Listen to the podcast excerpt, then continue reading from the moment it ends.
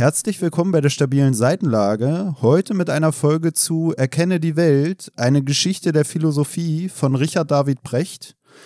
Wir befassen uns heute genauer gesagt mit dem Maß aller Dinge. Ich bin der Tobi und habe heute wieder ziemlich viel nachgedacht. Ich bin Pelle und für mich hat sich der lang erhaltene Irrglaube entmystifiziert, dass der Satz des Pythagoras ein Satz des Pythagoras wäre. So, hast keinen Bock mehr oder was? Tobi ist schon ausgestiegen, Alter. Tobi hat keinen Bock mehr. Nee, nee, nee, nee. Wir haben jetzt so viel schon vorab diskutiert. Ja, ja, ja okay, aber über entfernte, entfernte Themen, äh, die wenig mit dem heutigen Thema zu tun haben. Und zwar wird es heute viel gehen. Einmal natürlich um grundsätzliche philosophische Fragen wie was ist Recht, woher kommt es, etc., etc., was ist Brecht. Ähm, und zum anderen auch um Geld, Zahlen und die, ja, wie soll man sagen, die, wie würdest du es nennen? Die Abstraktion der Welt, Hm, ja, also die so- Welt abstrakter, so abstrakter gestalten, Ja, als, ja. sie, als man sie vorher gesehen hat. Ja, ich würde es so ein bisschen bildungsbürgerlich ausdrücken, die Geschichte. Nämlich wie?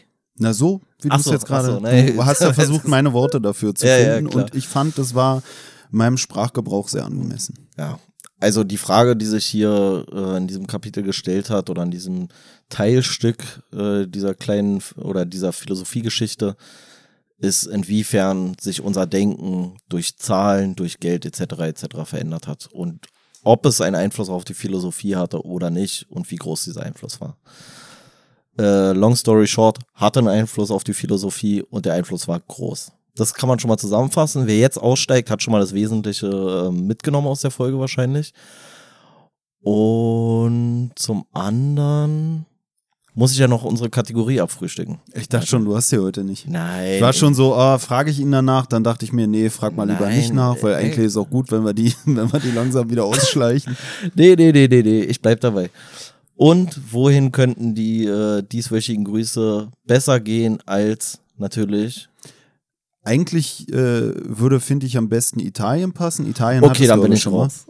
Ita Stimmt, Italien. Ja, ja, hatte du erinnerst Ah, dich ja selber deswegen, nicht mehr an deine deswegen, Fun Facts, genau. weil ich hab, wir haben ja vorhin schon festgestellt, wenn du irgendwas mit Fun verlautbarst, ist es oft eigentlich eher so, dass es nicht so funny ist und dementsprechend kannst du dich an den Fun Fact auch nicht mehr erinnern, weil war ja kein Fun Fact.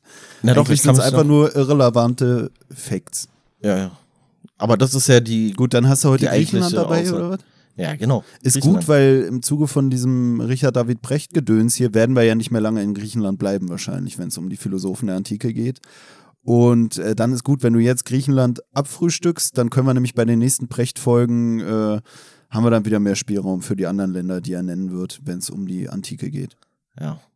Und wie gesagt, demzufolge Grüße raus nach Griechenland oder wie es ja eigentlich heißen müsste, in die Hellenische Republik zu Maria. Helene. Nee. Maria ist der häufigste. Ja. Name? Ja, aber ist auch Ja, man, es, es ey, wird auch wahrscheinlich so viel auch in Südamerika alles Maria sein, weil es halt einfach so ein katholischer Name Nee, ist. ich so. hatte ich hat mich auch eben gefragt, was ist der häufigste Name, weil ich eigentlich irgend so einen Klischeenamen mir erhofft hatte. Dann doch eher sowas wie Helene oder so. Ne, weißt, da weißt du, was es bei den Männern ist? Klar, dass Jorge. So was? Jorge. Jorge. Jorge. Ja. Ähm, egal, auf jeden Fall. Der erste Fun Fact ist, dass wir immer sagen Griechenland und das eigentlich nicht Griechenland heißt und das eigentlich auch nicht zutreffend ist, weil Griechen eigentlich nur ein, also jeder, jeder Grieche ist ein Hellene, aber nicht jeder Hellene ist ein Grieche, könnte man sagen. Ähm, ist ein Volksstamm, griechischer, aus Griechenland stammender, aus der Hellenischen Republik stammender Volksstamm sind die Grekes oder wie die sich nannten. nannten. Und zum anderen, rate mal, wie viele Strophen hat die griechische Nationalhymne? Keine. Nein. Vier. Nein. 20. 100, 158. 158 werden aber nur die ersten beiden gesungen. So, das war's. Das war's hier mit Äh, was Griechenland. ist das für eine Hymne? Ist das noch irgendwas so von Homer überliefertes oder Nee, nee, nee, nee, nee. Das ist, glaube ich, irgendwann. Nee, keine Ahnung. Ist, glaube ich, von irgendwann 1800 irgendwas, keine Ahnung. Ah, ich frage mich, was will man da schreiben? Ich glaube, Haben national- die ganze Nationalhymnen- Geschichte des Landes darunter getextet? Oder haben die versucht, da deine komische Differenzierung zwischen Griechen und Hellenen da aufzuschlüsseln? Die, Wahrscheinlich, wahrscheinlich alles. Äh, Wahrscheinlich bei, haben sie. bei den fünf Zeilen, die du gerade gebracht hast, hat es, glaube ich, keiner verstanden. Ich glaube, da hättest du lieber die 104 versige Nationalhymne darunter texten müssen, weil ich habe es nicht gecheckt, was du mir sagen wolltest. womit? Mit Hellenen und Griechen? Ja, Naja, Ja, irgendwie ist nicht das gleiche, aber irgendwie ist es auch, äh, wird es deckungsgleich verwandt. Aber die Griechen Nee. selber sprechen doch von sich als Griechen, oder? nee. nicht? Vor- Als Sagt man in Hellenen. Griechenland immer, wir sind die Hellenen? Wir kommen, wir kommen, aber die sagen, sie kommen aus Griechenland. Nein. Ist übrigens auch lustig, weil, oh, jetzt weiß ich Ey, auch was nicht. sagen die? Was sagen die jetzt, wo die herkommen? Die sind Hellenen. Die sagen nicht, also ja, die werden es wahrscheinlich umgangssprachlich inzwischen so benennen, aber dieses Wort Grieche leitet sich halt ab von nur einem Volksstamm, der im heutigen Griechenland beziehungsweise in der Hellenischen Republik war und die von dort aus nach Italien übergesiedelt haben. Und die Italiener haben daher alle, die aus dieser Region kamen, einfach als Griechen bezeichnet. Aber in Wirklichkeit waren es einfach nur drei Sippen wahrscheinlich. oder Aber so. wie ist jetzt die Selbstbezeichnung der Griechen? Die sagen, Hellen. Die sagen, ich komme aus der Hellenischen Republik. Ja, so, Oder- ist die, so ist die offizielle Bezeichnung. Die, nee, in den meisten Ländern, wenn du es jetzt auf Englisch sagen würdest, dann würdest du ja trotzdem sagen from Greece. So. Aber es ist zum Beispiel auch äh, lustig im Rückblick auf unsere erste Folge zu Richard David Precht, wo wir von Ionien gesprochen haben, wenn du dich noch dran erinnerst. Und das ist die Bezeichnung, die im asiatischen und persischen Raum den Griechen zuteil wird. Also die bezeichnen die eher als Ionier, wenn du so möchtest. Jetzt noch, oder wie? Ja, ja, das ist deren Bezeichnung für Griechenland, sage ich jetzt mal. Hm. Ja, das waren schon wieder so viele Facts, Alter. Ja, und alle waren feiern. lustig. Nee, lustig war keiner Ne, davon. du hast eben noch gesagt, und was auch richtig lustig ist, so in Bezug auf unsere letzte Ja, Folge mit den ja, war schon lustig. Für deine Verhältnisse war es sehr lustig. Ja, weil es genau das gleiche ist oder ähnlich zustande gekommen ist wie die Vorstellung von uns über die Griechen. Weil die Perser oder irgendwelche vorderasiatischen Kulturen auch halt da nach Ionien gegangen sind und die ersten, die sie gesehen haben, die sie denen zugeordnet haben, waren dann halt Ionier und demzufolge nennen sie heute noch alles, was aus dieser Region kommt, einfach Ionier. Ne, es äh, spricht auch für eine gewisse Kulturverbundenheit oder für eine Ähnlichkeit vielleicht des Weltbildes der Länder, die diese unterschiedlichen Bezeichnungen für andere Nationen oder so verwenden. Ne? Ja, ist ja genauso. Dass sie ja scheinbar irgendwie eine gemeinsame Kultur haben, die dazu geführt hat, dass sie diese, diese Bezeichnung für diese anderen Nationen, sage ich mal, verwenden. Na, ist ja genauso wie bei, äh, wie, wie die Römer früher, die von Germanen oder sowas gesprochen haben oder von Barbaren und damit einfach alle meinten, die irgendwie mit ihnen nichts mehr zu tun hatten, mäßig, weißt du? Ich finde, es passt auch wieder, weil äh, Richard David Brecht ja ähm, in dem Kapitel, was wir in unserer ersten Folge zu seinem Buch hier ähm, thematisiert hatten, auch genau das angesprochen hat, dass er sich auf die, ja weiß ich gar nicht, auf die europäische Philosophie hauptsächlich beziehen wird. Also eigentlich auf den Raum, in dem man von den Hellenen als Griechen spricht.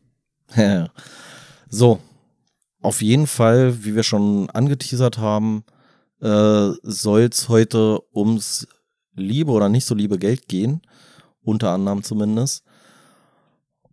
Und da ist ja erstmal festzustellen, dass natürlich Geld eine in Anführungszeichen relativ moderne Funktion einnimmt, um den Handel zu vereinfachen. Und was man halt vorher hatte, war logischerweise einfach der Tausch. Also, dass man halt, weiß ich nicht, man Fälle getauscht gegen Lebensmittel, irgendwelche Gerätschaften gegen, gegen Tiere oder was auch immer. Oder auch Menschen gegen irgendwas anderes. So. Und dass es dann halt später vereinfacht wurde durchs Geld. Und da fand ich, also jetzt noch, um auf diese, diese Tauschhandelsgeschichten äh, ähm, zurückzukommen, fand ich, also ist auch keine, keine riesen, riesen Raketenwissenschaft so und kann man sich in der Art und Weise auch denken, aber hier ist es auch nochmal aufgegriffen, ähm, dass es auch schon beim Handel von, von Gütern auch ohne das Geld sowas ähnliches gab wie Zinsen. So, heute würden wir es als Zinsen äh, bezeichnen in Bezug auf, auf Geld. Ähm, und zwar führt hier Precht an, dass es teilweise üblich war, dass wenn jetzt hier ist das Beispiel mit Vieh, also jetzt sagen wir mal Rindern, dass der eine Bauer aus irgendwelchen Gründen nicht genug Rinder hat und ein anderer Bauer äh, ausreichend Rinder hat, so dass er dem, dem anderen, den weniger gut situierten Bauern, etwas von seinen Rindern abgibt. Und daraus wurde so eine selbst auferlegte Verpflichtung, dass wenn man die Rinder irgendwann wieder zurückgibt, weil man sie halt nicht mehr zwingend braucht, um zu überleben, dass man dann natürlich als Geste der Freundschaft und der Anerkennung für den Großmut mehr Rinder zurückgibt, als man sich ursprünglich geliehen hat. Und dass sich das aber über die Zeit von einer selbst auferlegten Pflicht zu einer Pflicht wurde, die einem von anderen auferlegt wurde. Also dass klar war, dass man in Ungnade fällt im Ansehen der, der restlichen Bevölkerung oder der Gesellschaft, dass wenn man sich jetzt zehn Rinder leiht und nicht dann irgendwie nach einem Jahr von mir aus elf Rinder zurückgibt oder zwölf oder wie auch immer, dass das halt moralisch verwerflich ist. Und so ist eigentlich aus diesem Großmut oder aus dieser freundschaftlichen Geste eigentlich ein Geschäft geworden. Und das hat man ja heute immer noch mit, mit Zins und Zinseszins so mäßig. Ja, bei diesem, dass es so zum Anstand gehört hat, da wird sich so auf Hesiod berufen, Hesiod, keine Ahnung, wie man den Namen richtig ausspricht, der denke ich dann da auch schon als so ein Philosoph angeführt wird, der dieses Denken verbreitet hat damals. Äh, generell wird ja auch gesagt, dass diese Schuld, die man dann auf sich lädt, dadurch, dass man sich was leiht, ähm, auch etwas Verunreinigendes ist, was auch dazu führt, dass äh, wenn man irgendwie sich verschuldet, dass das dann auch so, wie es damals wahrgenommen wurde, auch wieder in so einem äh, mystifizierten Denken, würde ich sagen, dass das auch auf die Angehörigen oder so übergeht, die sich mit diesem Verunreinigten, mit diesem durch seine Schuld, die er auf sich geladen hat, Verunreinigten in Kontakt kamen. Ist auch sowas, ähm, was ja auch bei diesem ganzen Antisemitismus und so immer eine Rolle spielt, ne? dass man sagt, die haben so diese Geldgeschäfte gemacht, haben so diese Geldleihgeschichten abgezogen und waren deshalb dann oft mit so einem ich weiß gar nicht, heutzutage würde man wahrscheinlich sowas sagen, so shady oder so, mit so, mit so einem unreinen Handwerk vertraut, wenn man das als Handwerk bezeichnen kann. Also diese ganze Geldleiherei, so ähnlich auch wieder dieser bekannte Merksatz von Kurt Krömer, wenn er zu so einem Erfolgscoach sagt, sie sind Erfolgscoach, dann sind sie ja den ganzen Tag von erfolglosen Menschen umgeben. Es ist halt auch mit diesen Geldgeschäften dadurch, dass du halt diese Geldleihsachen ähm, betreibst, bist du auch immer in Kontakt mit Leuten, die sich Geld leihen müssen, dementsprechend wenig Geld haben oder sich in die Schuld, also die sich verschulden müssen. Und deswegen hast du viel Kontakt zu Menschen, die unrein sind. Und deswegen ist dein eigenes Geschäft eigentlich auch sowas, was unrein ist und was auch, ja, ist ja heutzutage, finde ich, auch noch oft so, dass so Banker und so jetzt nicht das größte Ansehen in der Gesellschaft haben. Vielleicht was durch ihren monetären Verdienst oder so, aber in der allgemeinen Gesellschaft ist es oft so, ah, so ein Banker oder man hat halt Misstrauen denen gegenüber oder ein negatives Bild von denen, finde ich. Ja, wobei ja eigentlich heute fast der, der Umkehrschluss gemacht wird, ne? Also hier wird es ja so beschrieben, dass derjenige, der schuldet, der ist ja der, der schlecht angesehene.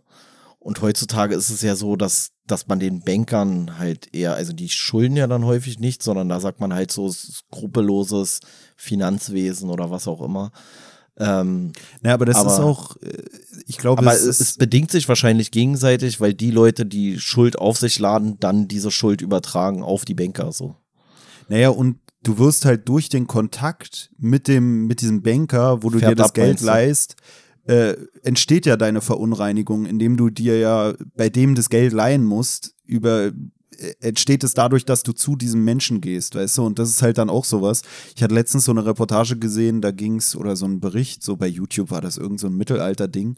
Da ging es so um Henker und so im Mittelalter oder den Beruf des Henkers. Mhm. Und da wurde auch genau dieses thematisiert, dass die Henker selber auch übelst geächtet waren, ja, ja. weil man gesagt hat, dass die ja irgendwie so, einen, so einen unreinen Beruf machen und mit den Verbrechern so viel in Kontakt kommen, dadurch, dass sie denen auch den Kopf abschlagen müssen.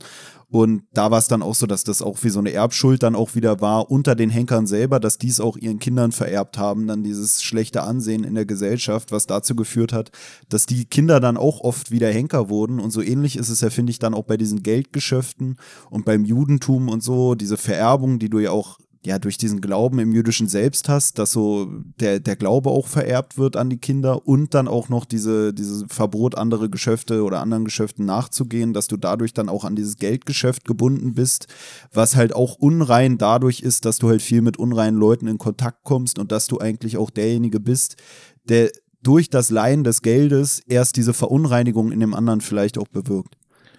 Ja, wobei ich auch glauben würde, dass dieses schlechte Image der Banker auch einfach aus dem, ich sag jetzt mal hart, dem Unvermögen der Schuldner äh, entsteht, dass man sich ja immer einen Sündenbock suchen muss. Ne? Und wenn du halt in, in, diese, in diese Schuldenspirale, sage ich jetzt mal, rutscht, dass du dann irgendwann sagst, so, ey, das ist eigentlich alles gar nicht meine Schuld, sondern, und das ist ja auch ein Stück weit zu Recht, sondern es ist ja vor allem auch die Schuld von dem, von dem Banker vielleicht, weil wenn ich 200 Euro schulde und muss dafür 214 Euro bezahlen, dann erhöht sich das ja immer weiter, so, weißt du, oder werden ja nicht mal 214, oder? Was ist jetzt aktuell so Dispo-Geschichte oder irgendwie so ein Blödsinn? Ist es nicht fast 14 Prozent oder so, oder haben sie das runtergesetzt? Keine Ahnung, ist auch egal.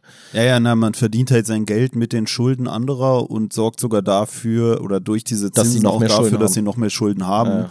und dementsprechend, ja, Ähm, aber hier zu diesem äh, Thema, was du gesagt hast, äh, das finde ich eigentlich ganz interessant, weil hier wird auch nochmal kurz erläutert. Der Schulder muss sich und seinen Besitz an den Gläubigen verpfänden. Seine Angehörigen geraten mit in die Schuldenknechtschaft. Und der Gläubiger kann den Schuldner und seine Familie versklaven. Und dann später.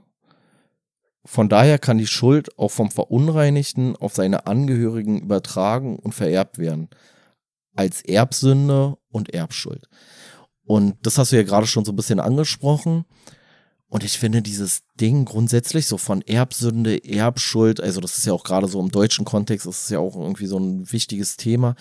Aber ich finde, nichts ist eigentlich so hängen geblieben wie dieses Erbschuld, Erbsünde, was auch immer, egal wie man es jetzt vorwirft, ob den Deutschen oder den Juden oder den, was weiß ich was, Babyloniern, ey, oder Hellenen oder keine Ahnung was weil ich das so absurd finde, dass du für die Taten eines Menschen zur Rechenschaft gezogen werden sollst, der vielleicht schon vor dir existiert hat. Also der seine Taten begangen hat zu einem Zeitpunkt, wo du noch gar nicht existent warst, weißt du? Ich verstehe, wie sowas zustande kommt und anhand von Deutschland ist es auch ein bisschen schwierig, weil das ja auch so ein Deutschland quasi als juristischer Nachfolger des Dritten Reichs und so weiter und so fort. Aber man hat ja auch dieses, dieses Thema, dass man sich als Deutscher quasi schuldig fühlen muss oder soll oder dass das vielleicht so ein Stück weit erwartet wird, auch wenn wir das, glaube ich, in erster Linie von uns selber erwarten, für die Sachen, die ja nicht mal mehr unsere Großeltern aktiv beeinflusst haben, größtenteils, sondern in aller Regel die Urgroßeltern von uns, die größten, die, also die wir jetzt ja gar nicht mehr groß kennengelernt haben, weißt du? Ich finde, das ist auch so ein, so ein theologischer Begriff eigentlich schon, ne? weil es ja auch für Adam und Eva da dieser Sündenfall, da benutzt man ja auch so eine Begrifflichkeiten und auch, ähm, dass irgendwie der Tod von Jesus am Kreuz uns auch von irgendwie dieser Erbschuld oder so erlöst hat. Und es spricht auch wieder so ein bisschen dafür, dass, was wir auch schon in der letzten Folge ein bisschen angesprochen hatten, die Menschen noch nicht ganz abgekehrt waren von irgendwelchen, ja, weiß ich nicht, religiösen Gedanken, sage ich mal. Also von diesem mystifizierten Glauben. Das wird ja auch thematisiert, dass diese ganzen Philosophen, mit denen wir uns jetzt befassen, immer noch auch viel mit irgendwas Göttlichem oder so in Verbindung bringen. Und so ist es, finde ich, auch zu verstehen, dieses Schicksalhafte, irgendwo reingeboren zu sein und das auch vielleicht nicht mal als ungerecht wahrzunehmen. Also so in Form von dieser ja, Erbsünde oder von dieser Verunreinigung, die vererbt wird. Naja, ist ja grundsätzlich ist das ja eigentlich die, die Wurzel des christlichen Glaubens, wenn du so willst, ne? Also so dieses Adam und Eva-Prinzip. Ne, ich wollte auch gar nicht zu sehr drauf eingehen, aber wo du es jetzt wieder gesagt hast, also mit Adam und Eva auch, oder wo wir das jetzt angesprochen haben, ich hatte ja bei der ersten Folge zu Richard David Brecht schon angemerkt, dass ich es interessant finde, dass wir ja dieses Buch mal gelesen hatten, das neue Buch Genesis, so eine unserer ersten Folgen. Und da haben wir uns hauptsächlich auf diese künstliche Intelligenz-Thematik bezogen und gar nicht so auf das, was da mit Philosophen mit drin steckte und sind Ja. dementsprechend vielleicht gar nicht so auf die auch philosophische Ebene waren. eingegangen. Ja, ja. Ja, und da habe ich mir dann auch gedacht, waren. weil wir auch schon über drüber geredet hatten, was und die wäre, Folge heißt Adam und Eva, fällt mir jetzt erst auf. ja, ja. Was wäre, wenn man ein Buch öfter lesen würde? Und da ist mir aufgefallen, jetzt hier auch im Zuge des Lesens hier, dass ich das Gefühl hatte, wir hatten beim letzten Mal, glaube ich, Thales war der erste Philosoph. Und in diesem Buch war es, glaube ich, so, dass die Hauptperson Anaximander hieß sie oder genannt Annex, dass der Typ, der, der, sie typ angeleitet hat, glaube ich, Thales hieß ja, oder so, der sein, sie inspiriert ja. hat zu dem Ganzen. Und während ich dann das hier gelesen habe, wieder über die Philosophie, habe ich mich gefragt, ob er, ich weiß gar nicht, ob er damit so ein, so ein zyklisches Ding darstellen wollte, dass die Maschinen dann eigentlich auch wieder die, die Menschheitsgeschichte irgendwie nachahmen, was so zum einen dieses äh, Darstellen von so einem Glauben bedeutet, so dieses, ja, da gab es Adam und Eva, die haben irgendwie äh, dafür gesorgt, dass wir aus dem Paradies vertrieben wurden. Das Paradies aber ist aber in dem Fall eigentlich einfach die reale Welt gewesen, beziehungsweise die Welt, wie wir sie jetzt hatten, vor einer Apokalypse, die dann die Herrschaft der Maschinen begründet hat oder irgendwie so. Und dann kommen diese Philosophen in dem Buch auf, die irgendwie diese ganze Geschichte, die ihnen erzählt wurde, hinterfragen oder so.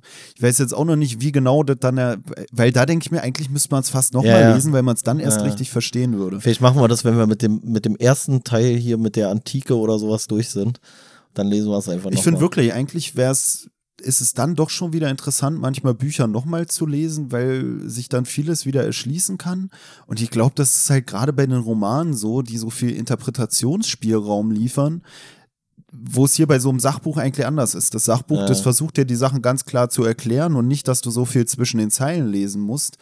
Und ich glaube, das ist dann wirklich dieses Problem, wenn man noch gar nicht genug Wissen hat, dass man manchmal, und ich weiß nur, ich habe damals das Buch nicht gut gefunden, und würde es heute, glaube ich, ganz anders wahrnehmen. Ja, ja. Heute würde man auch viel Schon mehr durch die zwei philosophischen Kapitel hier. Ja, äh, heute würde man viel mehr so denken, so, ah, okay, krass der hat sich ja was dabei gedacht, ne? So denkt man einfach, ja, der hat halt irgendwie so einen Philosophen oder sowas gewählt, aber dann steckt da eigentlich doch viel mehr dahinter, als wahrscheinlich der Autonormalverbraucher irgendwie da drin erkennen könnte. Naja, und für mich war es damals beim Lesen so, Mann, Alter, mach doch einfach normale Namen, ey, Enix, bla und Adam und Eva. Und ich habe nur mit dem Adam und Eva wirklich was anfangen können und das war mir zu platt. So, ah ja, Adam und Eva und die ganzen komischen Philosophen, weil ich von denen noch nie gehört hatte, das war mir dann so, ja, Mann, jetzt gib doch einfach normale Namen, mach doch einfach 1001 oder so ein Quatsch für die Maschine, aber doch nicht so einen Quatschnamen. Und ähm, ja, wie gesagt, vielleicht hat das Ganze viel mehr Sinn ergeben noch. Auch diese ganze ja. Anhörung, die in dem Buch geschildert wurde, da mit irgendwelchen Sachen, die die geäußert hat und, und, und, irgendwelche Ansichten, dass die sich vielleicht auf die philosophischen Erkenntnisse bezogen haben, die die realen Philosophen in unserer Welt damals hatten bezüglich der Welt, in der sie gelebt haben, die vorher halt auch aus irgendwie so einem Glaubenskonstrukt bestand. Ja. Aber jetzt war es eine lange, lange Abschweifung, eine lange Ausschweifung und das Problem ist ja, die Leute, die jetzt die Folge hören und dann in die alte Folge reinhören, die nehmen eh nichts mehr davon mit. Ja, genau, also, weil in der, in der alten Folge, die wir dazu hatten, zu diesem Buch, haben wir die Sachen auch gar nicht so dementsprechend aufgegriffen, wie ja. ich es ja gerade schon meinte. Ähm, generell noch zu dieser Erbsünde wird hier dann auch oder werden hier dann auch die Solonschen Reformen angesprochen, äh, mit denen ich zum Beispiel schon aus dem Geschichtsunterricht ähm, im Abitur vertraut war, gewissermaßen. Ach echt, das hatten wir, glaube ich, nicht. Ich war halt im Geschichtsleistungskurs und ich glaube, deswegen hatten wir das auch irgendwie ja, okay, als sein. Thema. Ich, ich wusste selber halt nicht, deswegen habe ich es auch gerade so angesprochen. Ich glaube, ähm. es ist auch nicht so das, was man so allgemein als Thema hat. Wolltest du noch auf was anderes eingehen, weil du gerade M meintest? Nee, nee, dann äh, für fort. Genau, genau da wäre ich jetzt hingegangen. Quasi auf dieser Stelle wahrscheinlich, die du meinst. Und ähm, diese Solonschen Reformen, wie sie heißen, haben so eine Befreiung von eben diesen äh, Schulden bewirkt, die die Bürger damals aufgehäuft hatten, haben aber gleichzeitig auch nicht dafür gesorgt, dass das Land wieder fair verteilt wurde. Also wenn man jetzt sagen würde, du hattest äh, Schuldner, die, die sich verschuldet hatten bei Leuten, die ihnen dann da irgendwie Kühe oder sowas geliehen hatten. Dann wurden die Schulden annulliert, aber das Land, auf dem sie vielleicht dann ihre, ihre Kühe da getrieben haben oder gezüchtet haben oder so, das blieb immer noch im Besitz von den Leuten, bei denen sie sich äh, höchstwahrscheinlich verschuldet haben, weil das ja eher die Wohlhabenden waren, die dann auch in der Lage waren, Geld oder Land an andere Leute zu verleihen. Und ähm, zusätzlich wird ja auch noch angeführt, dass diese Solonschen Reform ähm, auch die politische Ordnung etwas verändern. Und zwar äh, in dem Sinne, dass die Leute ihren Einfluss an ihrer sozialen Stellung, also ihren Einfluss in der Politik oder so, der Einfluss der Leute in der Politik oder so wurde am äh, sozialen Einfluss der Leute bemessen und dieser soziale Einfluss wiederum hing stark dann auch mit dem Wohlhaben der, der Bürger zusammen was auch dazu geführt hat, dass sich dann dieser Herrschaftsbegriff der Timokratie äh, da etabliert hat, der bezeichnet hat so von wegen die Herrschaft der Ehrwürdigen oder der Ehrenhaften, der Ehrenvollen. Was auch, wie es hier angeführt wird von Richard David Brecht, so eine Veränderung auch des Ehrebegriffs mit sich bringt, weil bevor das Geld und so etabliert war, jemand, der ehrenhaft war, eigentlich irgendwie jemand war, der sich durch Mut oder sowas ausgezeichnet hat, wie man es auch bei diesen durch alten Charakter. Schriften von Homer oder so, hier wird auf Homer verwiesen, gesehen hat, dass, dass es halt Leute waren, die irgendwie bestimmte Herausforderungen angenommen haben oder besonders ruhmreiche Kämpfe oder so vollbracht haben. Und hier durch diese Solonschen Reform vermischt sich halt diese Ehre auch damit, dass jemand wohlhabend ist, was man allein schon in diesem Begriff Timokratie hört. Wenn es darum geht, dass die Leute, die das meiste Geld haben, sind die Timokraten, sage ich jetzt mal, dann hast du gleichzeitig auch das, dass die Leute, die das meiste Geld haben, in der Gesellschaft vielleicht auch als die ehrenhaftesten oder ehrenvollsten wahrgenommen werden. Ja, und diese Gleichsetzung, finde ich, von, von Ehre und Besitz, ähm, die nehme ich immer noch krass wahr. Also, das sagt er ja auch, dass sich das so viele Sachen aus der damaligen Zeit manifestiert haben und heute immer noch irgendwie entscheidend sind. Aber wie viele Sachen damit gerechtfertigt werden, dass man damit viel Geld verdient. Also, wo du so sagst, so, Alter, du kannst den größten Müll machen, ist überhaupt nicht ehrenhaft. Schämen solltest du dich eigentlich.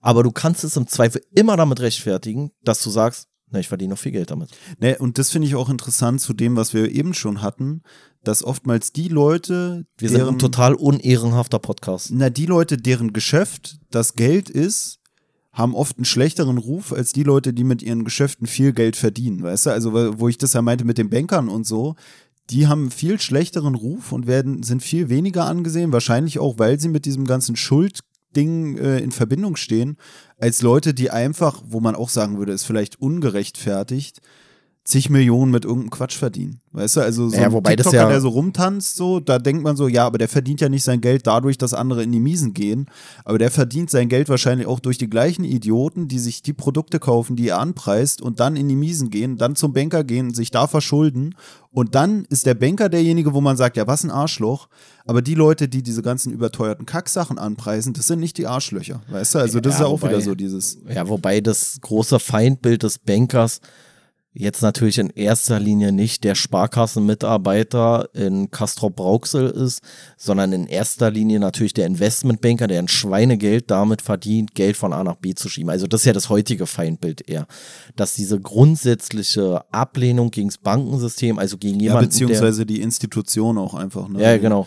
Ähm, aber dass diese grundsätzliche Ablehnung ähm, gegenüber sowas wie dem Bankenwesen oder sowas schon wahrscheinlich dadurch geprägt ist, dass man halt sagt, da bereichert sich jemand am Leid eines anderen. Aber überraschenderweise ist es ja, sind es ja die Sachen, mit denen man im Zweifel mehr Geld verdient, als mit den Sachen, die wirklich existenziell helfen. Also das ist ja so dieses klassische Phänomen der äh, vor, vor ein, zwei Jahren haben wir alle drüber geredet, systemrelevante Berufe, aber der Feuerwehrmann verdient halt nicht so viel wie einer, der sich auf Kosten anderer bereichert oder die Krankenschwester oder der Chefarzt oder der, was weiß ich, was es alles gibt, so. Ja, es ist wahrscheinlich gerade deshalb auch so ein bisschen noch mehr verunglimpft, weil, wie du schon sagst, ist eigentlich auch interessant, dass die Leute ja schon leiden sind eigentlich und man verdient dann Geld an dem Leid der Leute, die ja erstmal dann in diese Position gekommen sein müssen, dass sie gar kein Geld mehr hatten und sich deshalb da Geld leihen mussten. Aber weißt du, also, was ich mir jetzt halt auch gerade überlege? Die hatten schon gar keine andere Option mehr dann wahrscheinlich, als dann diese Schulden auf sich zu nehmen. Und dann gibt es halt die einen, die profitieren davon, dass Leute kommen, die kein Geld mehr haben. Also für den Banker ist dann eigentlich gut, ey, ja, der hat sein ganzes Geld irgendwo reingeballert Jetzt leihe ich ihm Geld und verdiene dadurch mein Geld. Aber weißt du, was ich gerade eigentlich interessant finde? So äh, habe ich so in der Härte, glaube ich, so noch nicht formuliert. Aber wenn ich jetzt so drüber nachdenke, dann liegt diese moralische, ähm, wie soll man sagen, diese moralische Wertigkeit eines sozialen Berufes wahrscheinlich auch an der Unterbezahlung. Weißt du, also du kannst jemanden, der Krankenschwester ist oder Feuerwehrmann, dem kannst du nicht groß vorwerfen, das machst du nur wegen der Kohle. Wenn der jetzt aber theoretisch im Vergleich zu allen anderen hundertmal so viel verdienen würde oder tausendmal so viel. So, stell dir vor, jede Krankenschwester würde eine Million verdienen. Würde sie, würdest du dann nicht immer vermuten können, dass sie es vielleicht nicht wegen der Tätigkeit macht, sondern dass sie das eigentlich auch nur wegen der Kohle macht. Das heißt, wäre dann vielleicht der Beruf von einer Krankenschwester oder generell von irgendjemandem in einem sozialen Beruf, wenn er so gut bezahlt wäre, dass die, das Geld als solches ausreichende Motivation ist, dann nicht sogar in unserem Empfinden herabgewürdigt. Frage ich mich Du meinst gerade, weil die auch das Geld dadurch verdienen, dass es leidende Leute gibt, die ihre Hilfe benötigen oder so, ne? Nee, weil du einfach jetzt, also jemand, der einfach viel Kohle verdienen will, der wird nicht Krankenschwester. Du kannst aber jemanden, der Banker, äh, Investmentbanker wird, dem kannst du halt vorwerfen, dir ist ja alles scheißegal, du machst es ja nur wegen der Kohle. Und bei einer Krankenschwester kannst du sagen, ey, für das, was du da bekommst und du bist trotzdem jeden Tag stehst du auf und pflegst und ba, ba, ba, das ist ja gut. Aber das würde sich ja verwässern in dem Moment, wo die unfassbar gut bezahlt wird. Also wenn eine Krankenschwester eine Million verdient, dann kann es sein, dass sie den Job hasst, dass sie es hasst, Menschen zu pflegen, aber es einfach wegen der Kohle macht. Das meine ich damit. Naja, ein anderer Unterschied ist ja aber auch einfach so dieses, die einen verdienen ihr Geld am Leid der anderen, indem sie es auch mehren vielleicht und die anderen reduzieren das Leid auch.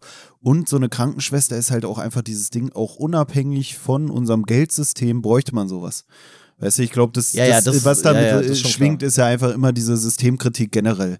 Ja, aber hier Kapitalismus, Banken, bla bla bla.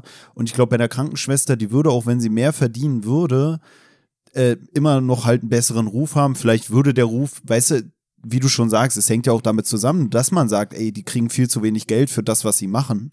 Weißt du, wenn du den Leuten mehr bezahlen würdest, könnten die Krankenschwestern ja auch sagen, dann arbeite ich nur noch die Hälfte der Stunden die Woche und habe immer noch genug Auskommen und dann wäre der Beruf auch nicht mehr so hart, aber es wäre trotzdem noch moralisch mehr angesehen.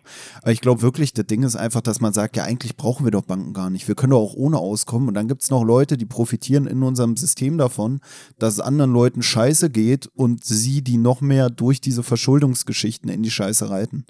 Weißt du, ich glaube, das ist halt einfach so der größte Unterschied oder das, was heutzutage dann kritisiert wird. So, die einen Berufe braucht man, egal in was für einem System wir leben, auch wenn wir im, ja, ich weiß gar nicht, ich will es gar nicht mal um den Kommunismus nennen, aber auch wenn wir in so einem System leben würden, wo jeder einfach alles kriegt, ohne dafür zu bezahlen, bräuchten wir sowas. Wohingegen Geld dann ja schon wieder, ja, wenn, wenn nichts irgendwas kostet und alles nur nach, nach, der hat das Bedürfnis, das Bedürfnis wird gedeckt, geregelt wird, dann brauchst du ja eigentlich auch gar kein Geld mehr.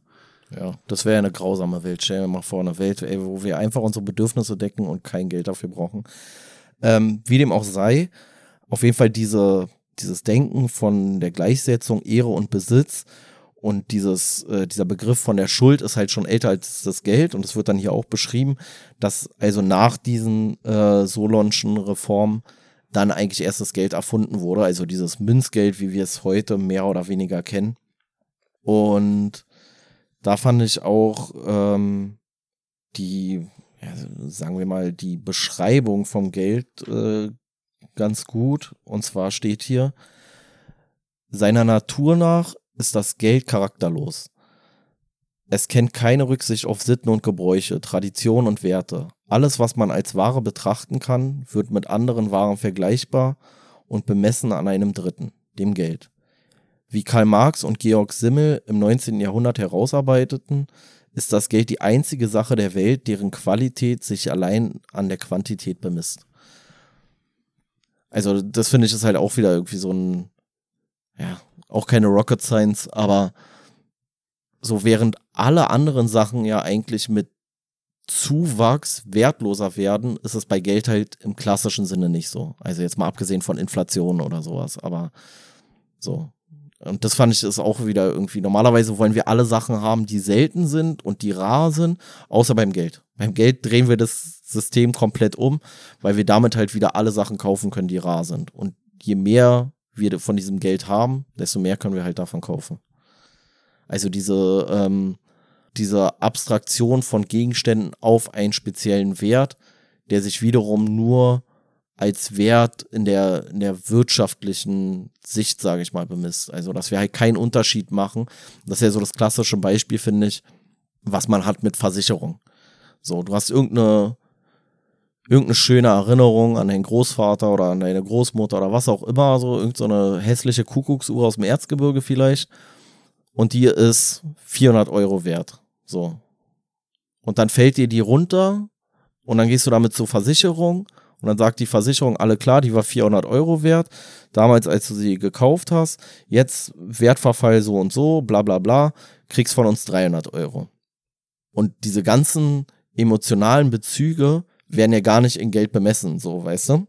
Also du wirst ja nicht entschädigt für den Verlust dieser Uhr und das wird mit Geld irgendwie aufgewogen, sondern nur für den Wert der Uhr. Ja, hier wird ja auch gesagt, dass Geld selbst eigentlich dann nur noch als Symbol für einen Wert benutzt wird. Ich finde es auch in der Hinsicht interessant, als dass man sich, oder ich habe mich das schon öfter gefragt, ob manche Geldstücke vom Materialwert nicht eigentlich sogar wertvoller sind als die Zahl, die drauf gedruckt ja, wird. Ja. Und so kann man es ja auch schon wieder sehen. Das Geld selbst ist eigentlich in dem Sinne gar nicht so eine Ware, sondern nur eine Symbol, ein Symbol für einen bestimmten Wert. Und zu dem, was du eben meintest, finde ich es halt auch. Ähm, ich meine, ich sage ja immer, ich bin jemand, der sich schwer von Sachen trennen kann. Und ich habe auch Probleme mit diesem ganzen Ebay-Kram und so. Weißt du, wenn man so denken würde, ja, verkauf doch einfach irgendeine bestimmte Sache, die ich im Besitz habe ich, ich kann immer den Wert gar nicht in Geld ausdrücken, selbst wenn es irgendein Quatsch ist. Ich habe immer ein schlechtes Gefühl, beziehungsweise weiß ich bei vielen Sachen, das Geld, was ich dafür bekommen würde, weil die anderen Leute es ja nicht mit diesen Emotionen verbinden. Ist so gering, dass du es gar nicht wertschätzen genau, kannst. Das ist ja genau dieses Problem, ja. warum ich mich hier zuscheiße mit so viel Kram, weil ich das Die Gefühl Leute hab, denken gerade, wir sind richtig in so einer Müllbude. Du kannst Alter. von mir aus eine neue Schublade hier aufmachen. Soll ich mal eine aufmachen? Nee, ach, äh, so viel Grusch drin. Aber das Ding ist einfach, und das ist ja genau das, weißt du, selbst wenn ich irgendein Gesellschaftsspiel habe, was 50 Euro Neuwert kostet, wir haben es einmal gespielt, es Dann ist allein halt dadurch, dass es geöffnet ist, nur noch 20 Euro wert und diese 20 Euro sind durch diesen ideellen Wert des einmal gespielt habens für mich nicht mehr ausreichend, um das zu ersetzen. Gleichzeitig will ich die Sachen auch nicht wegwerfen, weil ich es schade finde. Und deswegen scheiße ich mich komplett mit Sachen zu. Also ja. es ist halt wirklich schwierig. Ja, deswegen ist das ja, das ist ja zum Beispiel sowas Übles, so, also ich kann mich auch von der Wohnung, in der ich lebe, jetzt mal ganz ehrlich, es, es geht mir nicht nur um Mietkosten oder so. Ich könnte mir eine kleinere Wohnung holen, wo wahrscheinlich alle meine Besitztümer sogar noch reinpassen. Wird vielleicht ein bisschen eng, aber es passt. Passt ja jetzt auch, ist auch ein bisschen eng. Nee, aber es ist für mich auch einfach so, dass ich das Gefühl habe, Alter, ich lasse hier das Leben hinter mir und mir ist eigentlich dieser Wert der Jahre, die ich hier verbracht habe, zu krass mit der Wohnung verbunden, als dass ich es hinter mir lassen kann. Ich habe wirklich ein Problem, Sachen loszulassen und also auch, auch mit diesem Geldding halt so, einfach. Solltest du mal mit deiner Psychotherapeutin ja. drüber sprechen oder deinem Psychotherapeuten oder deinem Psychotherapeutin. Nee, aber äh, was ich doch gerade sagen wollte hier zu diesem ähm, emotionalen Wert oder sowas, das finde ich ist ja auch so das Krasse, wenn du dann halt teilweise so guckst. Ich meine, wir sind jetzt hier in Berlin so und ich weiß nicht, wie es in anderen Städten ist. Aber gefühlt hast du hier ja an jeder Ecke sowas wie so ein Pfandleier. So, weißt du, Pfandleier, äh, Gold oder Schmuck an und Verkauf und diesen ganzen, diesen ganzen Schmutz. Und das finde ich ist so übel teilweise, weil da gehen ja viel auch Leute hin, die emotional eigentlich an was hängen und aber unbedingt für irgendwas Kohle brauchen. Und dann ist ja so das Letzte, was du dann vielleicht verkaufen kannst, ist dann zum Beispiel jetzt dein Ehering. So, weil der ist dann vielleicht aus purem Gold. Und dann gehst du dahin und verkaufst diesen Ehering, aber dieser Ehering wiegt ja nichts. So, also der Wert, den du diesem Ehering beimisst, der ist ja aufgrund der emotionalen Bindung, wenn du die denn noch hast zu deiner Frau oder Ex-Frau oder was auch immer, ähm, der ist ja trotzdem viel, viel größer als das, was du dann bekommst. Und dann gehen die Leute dahin, versetzen irgendwelche Erbstücke von ihren Eltern oder ihren Großeltern oder was weiß ich wem und können den vielleicht nicht mehr rauslösen. Und dann haben sie halt einmal 500 Euro verdient, aber ein Erinnerungsstück für immer verloren. So, und du denkst dir so, so, Alter, das sind einfach nur 500 Euro. Das ist naja, halt auch richtig schäbiges Geschäft eigentlich. Ne? Also unangenehm finde naja, ich. Und das ist, glaube ich, auch wieder das, was wir ja schon hatten jetzt mit diesen Geldgeschäften und ja, dieser ja, genau. Verunreinigung, dass man die Leute auch deswegen wahrscheinlich dann missachtet hat oder immer noch missachtet, die so eine Geschäfte machen, weil man die auch so als Menschen wahrnimmt, die so auf diese persönliche Komponente von irgendwelchen Besitztümern oder so scheißen, weißt du, die so sagen so, ja, hier kriegst du deine 50 Euro für deinen Ehering Und ob da deine ganze Familiengeschichte für dich selbst mit dranhängt, ist Ey, den Leuten egal, aber so es muss denen in traurig. diesem Geschäft eigentlich auch egal Ja, na sein. klar. Deswegen, ich muss ehrlich sagen, Geschäft ich könnte ist sowas Geschäft. nicht. Nee, ich könnte, nee. ich könnte Nee, nicht aber, aber wenn ich mir halt vorstelle, weißt du, da ich kommt bin wirklich, einer. guck mal, nicht nur, ich habe früher auch so Sammelkartenspiele und so gehabt und die hießen ja Trading Card Games im Englischen, weil es darum ging, die Karten zu tauschen. Ich habe aber nie Karten getauscht. Ich fand es immer schlimm. Ich hätte es nie machen, nicht mal eine Dreckskarte, weil irgendwie habe ich die mit mir verbunden gefühlt. Und ich fand es auch oft so, wenn mir dann jemand irgendwie was tauschen wollte und ich wusste, meine Karte ist eigentlich weniger wert. Abgesehen, also so weniger wert, wenn du es jetzt nicht auf dieser ideellen Ebene oder auf der Nominal persönlichen geldmäßig. Genau. War meine weniger wert, konnte ich es trotzdem nicht übers Herz bringen und war immer so, oh nee, das tut mir aber auch leid für dich. Nee, nee, nee, nee, nee. Also für beide tat es mir leid. Es war auch immer so, dass ich eigentlich von dem anderen nichts wollte, weil ich immer ein schlechtes Gewissen hatte, Ja, dann dem anderen irgendwie was zu nehmen, weil ich ja selber wusste, wenn ich was hab, was weniger wert ist, will ich es nicht tauschen. Ich will es auch nicht tauschen, wenn ich hab, was habe, was mehr wert ist. Und deswegen habe ich ein noch schlechteres Gewissen, wenn ich weiß, mein Gegenüber will mir was geben, was mehr wert ist, schon auf der reinen Sachebene. Und dann kommt noch sowas Ideelles dazu, was ich bei meinem Gegenüber vielleicht auch nicht richtig einschätzen kann und deswegen Hemmungen habe zu tauschen. Vielleicht auch, weil mir da so ein bisschen das fehlt, so mich da oder gefehlt hat, mich da in den anderen reinzuversetzen, so dass ich auch so denke, oh Kacke, Alter, der verkauft gerade voll unter Wert.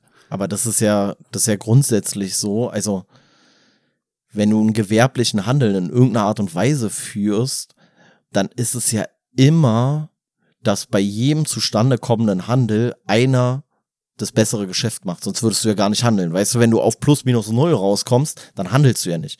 Und genau so ist halt der Typ, was denn? Ich stelle mir gerade vor, wenn ich so einen Kaufladen hätte Ja, oder du so, wärst und dann steht da so verloren, so. 5 Euro Ja. an dem Produkt, dann kommen die Leute damit zur Kasse. Ich geb dir ein. Nee, und dann bin ich so, mm, naja, weißt du, also ich habe selber mit 5 Euro ausgepreist und dann wollen die es kaufen und ich wäre so, mm, naja, irgendwie will ich es eigentlich nie abgeben.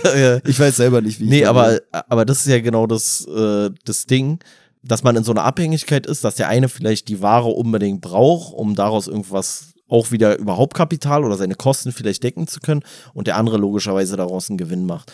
Und das ist ja bei so einem Pfandleiher jetzt zum Beispiel genau dasselbe. Der sagt halt auch so, ey Dicker, ich gebe dir doch nicht, im Leben gebe ich dir auch nicht den Preis, für den ich das danach verkaufen kann. Weil der Nächste, der kauft den Ring ja und der wird ja dann vielleicht erst zum emotionalen Gut, dann über die Dauer oder über die Art und Weise, wie er das dann weiter verschenkt oder sowas. Aber erstmal hat er ja nur den Goldwert und vielleicht noch den, den Wert vom Design oder sowas. Also die, die Handarbeit, die drin steckt oder die Arbeit generell. Und wenn er jetzt aber sagt, der Ring ist 50 Euro wert in, in Materialwert, dann kann der andere sich halt überlegen, ja, 50 ist er mir eigentlich nicht wert, gefühlt ist er mir eigentlich vielleicht unbezahlbar oder mindestens 1000 wert, aber der Materialwert gewinnt dann halt und du kannst dir dann halt überlegen, so, naja, für 50 Euro werde ich aber wieder eine Woche satt oder ich lasse es halt so mäßig. Also ist halt, äh, ja, aber ich, ich würde mich auch damit schwer tun, ey, wenn ich mir da vorstelle, dann steht da so einer vor dir, der so unter Tränen so seinen Ehering darüber schiebt, so, und du sagst da so, ich geb dir 40 Euro, so, weißt du, so, und du denkst so, Alter, ist schon, ist schon, äh, ja, übel. Ja, abgesehen davon, dass hier dann auch, äh, wie wir es ja schon gesagt haben, durch dieses Geld oder durch die Einführung von so einem Geldsystem auch erreicht wird, dass sich alles irgendwie im Wert bemessen lässt oder auch vergleichen lässt, auch wenn man vielleicht sagen kann, so auf so einer äh, persönlichen Ebene ist der Wert dann nicht angemessen, wird ja auch noch darauf verwiesen, dass es generell auch äh, den Handel dann erleichtert hat, auch äh, über weitere Strecken hinweg, weil das Geld sich auch dann oft vielleicht besser hat transportieren lassen als irgendwelche Handelsgüter oder so. Und auch, dass dadurch dann es auch Veränderungen gab, was so, ja, Kriegswirtschaft angeht, sage ich mal, dadurch, dass dann Söldner oder der Sold oder die Soldaten selbst auch eingeführt wurden, also so Berufssoldaten, die äh, Geld dafür bekommen haben, dass sie gedient haben. Und auch, dass der Umgang mit anderen Völkern äh, nach einem gewonnenen Krieg sich so verändert hat, dass man nicht mehr da dann die Landstriche, in die man eingefallen ist oder so, einfach nur geplündert hat und dann zerstört hinterlassen, sondern dass man ähm, ja dann auch so, ja, Abgaben von den, von diesen besiegten Völkern sozusagen oder von Steuern den besiegten Ländern eingefordert hat, genau. Ja, äh, also es ergibt ja auch vollkommen Sinn eigentlich sowas wie Geld, weil wenn du dir jetzt vorstellst, die Alternative wäre ja weiter nur der Tausch. Und dann würdest du dann halt mit deinen Fällen da rumrennen und würdest sagen so, ey, ich hab richtig Knast, ich hab richtig Bock jetzt was zu fressen und dann würdest du ein Fell tauschen müssen, aber dann müsstest du ja auch erstmal jemanden finden, der dieses Fell braucht, entweder selber benötigt oder jemanden weiß, äh, dem er das danach auch wieder weiter vertauschen kann. Und so tauschst du halt einfach nur mit Geld und Geld ist dann halt wieder universell einsetzbar. Ne? Also du musst halt nicht den direkten Tauschpartner finden, sage ich mal, weil er das Geld als Mittelsweg sozusagen immer nutzen kann für die Bedürfnisse, die er selber hat. Ja, ja, man kann halt so hin und her tauschen. Ja. Das Ähm, erleichtert dann auch wahrscheinlich den, den, ja, weiß ich gar nicht, die Staatenbildung oder so, weil du halt viel leichter die Leute dann unter einen Hut kriegen kannst und dieser Hut wird dann durch dieses gemeinsame Geldsystem irgendwie verkörpert. So ähnlich wie es eigentlich dann beim Euro oder so auch war. Nicht, dass ich da Ahnung von hätte, aber es ist ja, glaube ich, dann auch so eine Komponente, die dann damit reinspielt. Das ist halt viel mehr den. Austausch, genau. Und man muss dann viel weniger irgendwelche äh, Wechselgebühren Genau. oder sowas Genau. veranschlagen. Ähm, ja, und was hier halt auch noch gesagt wird, ist, dass ähm, das Geld als so eine abstrakte Form des, des Handelsgutes halt auch dazu geführt hat, dass wir generell mit abstrakterem Wissen besser umgehen konnten. Und das dann wieder auch viel Einfluss auf den, den Umgang mit Zahlen und mit dem Rechnen generell hatte, beziehungsweise das vielleicht sogar erst so als, als große, wie sagt man, als große Wissenschaft überhaupt erst befeuert hat.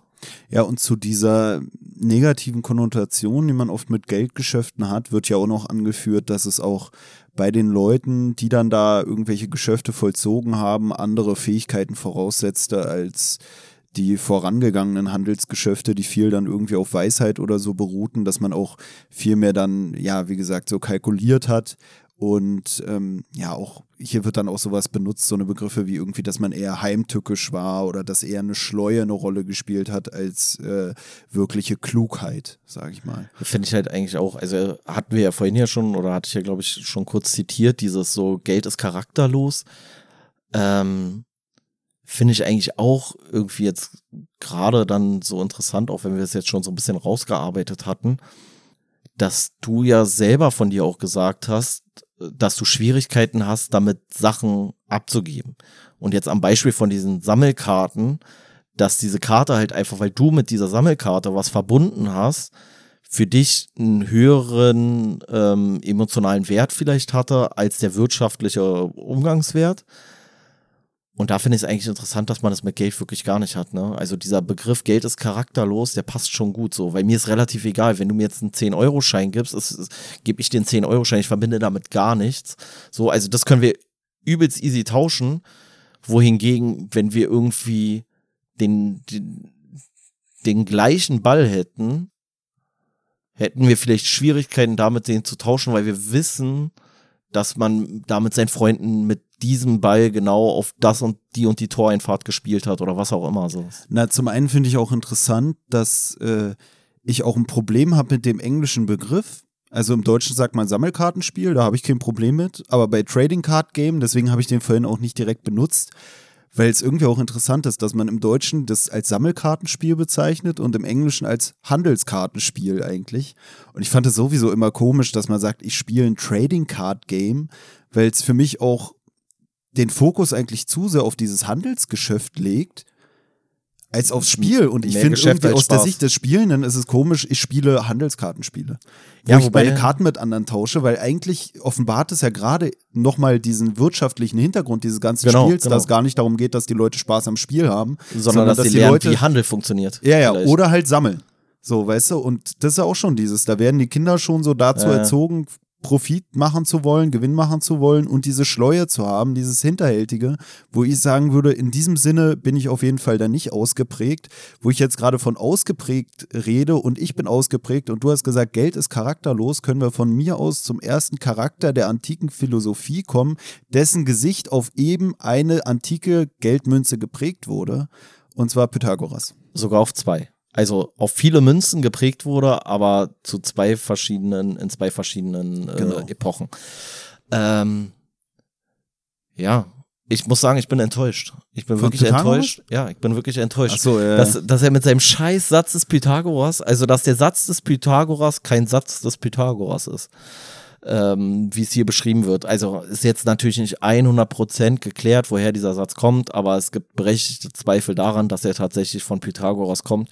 Und da frage ich mich schon wieder, wo li liegt die Legitimation der Lehrer, die Schüler mit dem Satz des Pythagoras zu quälen, in der Art und Weise, dass sie sagen, das ist der Satz des Pythagoras, wenn dieser Satz des Pythagoras nicht der Satz des Pythagoras ist. Ich finde es sogar noch komischer, weil natürlich irgendwie Griechenland war oder das Land der Hellenen, das Reich der Hellenen war früher noch anders geartet, was die Grenzen oder so anging.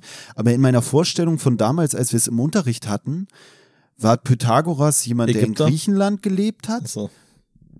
Aber irgendwie wurde es uns erklärt, weil du gerade meintest mit Ägypten, dass er da irgendwas bei den, bei den Feldern da, wenn die Flut die kam, hat er erklärt. irgendwas mit den Feldern berechnet, ja. wie dann da das Feld überflutet wird. Keine Ahnung, was das mit dem Satz des Pythagoras zu tun Im hat. Im Endeffekt ist wahrscheinlicher, dass er irgendwo aus dieser Region der, der Griechen, der Hellenen, wie immer man das nennen möchte, stammt und bei einer seiner, man könnte sagen, Bildungsreisen oder Forschungsreisen oder was auch immer, aus Ägypten wahrscheinlich diesen Satz einfach mitgebracht hat. Insofern könnte man auch sagen, äh, nicht der Satz des Pythagoras. Vielleicht war es auch so eine Verkaufsmasche, dass man gesagt hat, weil Pythagoras ja als so ein äh, Genie galt und man den richtigen Satz gar nicht mehr wusste, von wem der ist so. Ähnlich wie wenn man halt sagt, so, ey, jetzt machen wir in Deutsch hier, dann könnte man auch, auch irgendwie den, den, weiß ich nicht was, Alter.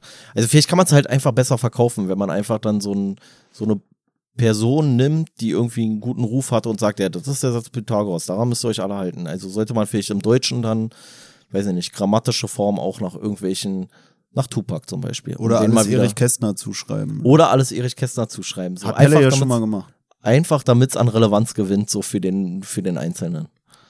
Ja, also wie du schon meintest, so ich war auch so ein bisschen enttäuscht. Gleichzeitig ist es eigentlich auch die Ausrede, wenn äh, äh, der Lehrer dann sagt, von wegen, ja, hast du den Satz des Pythagoras immer noch nicht verstanden, kannst du immer sagen, ja, den gibt's ja gar nicht, der ist ja gar nicht von äh, Pythagoras. Hier wird aber auch generell nochmal darauf verwiesen, dass es damals auch eigentlich gar nicht so ein Problem war, wie wir es heute wahrnehmen würden, dass der Pythagoras nicht zugeschrieben wurde, weil zum einen hat Pythagoras äh, gewissermaßen so eine Denkschule geprägt, ähm, die wie so ein Orden dann hier dargestellt wurde, so, so ein, weiß gar nicht, heute würde man denken, so, weiß nicht, da kommt mir so der Begriff Think Tank oder so in den Kopf, so, so eine ja, Denkergemeinschaft. Und ähm, die haben sich dann die Pythagoreer genannt oder werden heute so bezeichnet. Und da wird halt auch gesagt, dass damals, als Pythagoras gelebt hatte, auch noch gar nicht so äh, Wert drauf gelegt wurde, von wem jetzt welcher Satz stammt, weil es damals diesen Gedanken dieses Urheberrechts, wie wir es heute haben, und dieses gedanklichen Eigentums eigentlich noch gar nicht gab. Ist ja, ist ja genauso wie es, also das scheint ja grundsätzlich so ein philosophisches Ding auch zu sein. Ist ja genauso wie die Leute heute immer noch davon sprechen, Hegelianer zu sein oder was weiß ich was so, weißt du?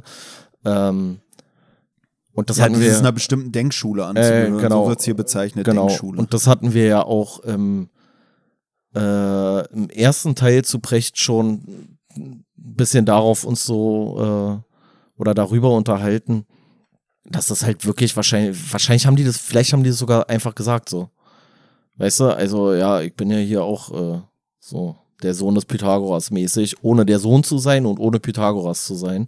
Aber einfach, dass man dann sich dem als, als ein solcher zu erkennen gegeben hat, der dieser Denkschule äh, entspringt so und dann vielleicht über die Jahre, Jahrhunderte, Jahrtausende einfach das so verwässert wurde, weißt du?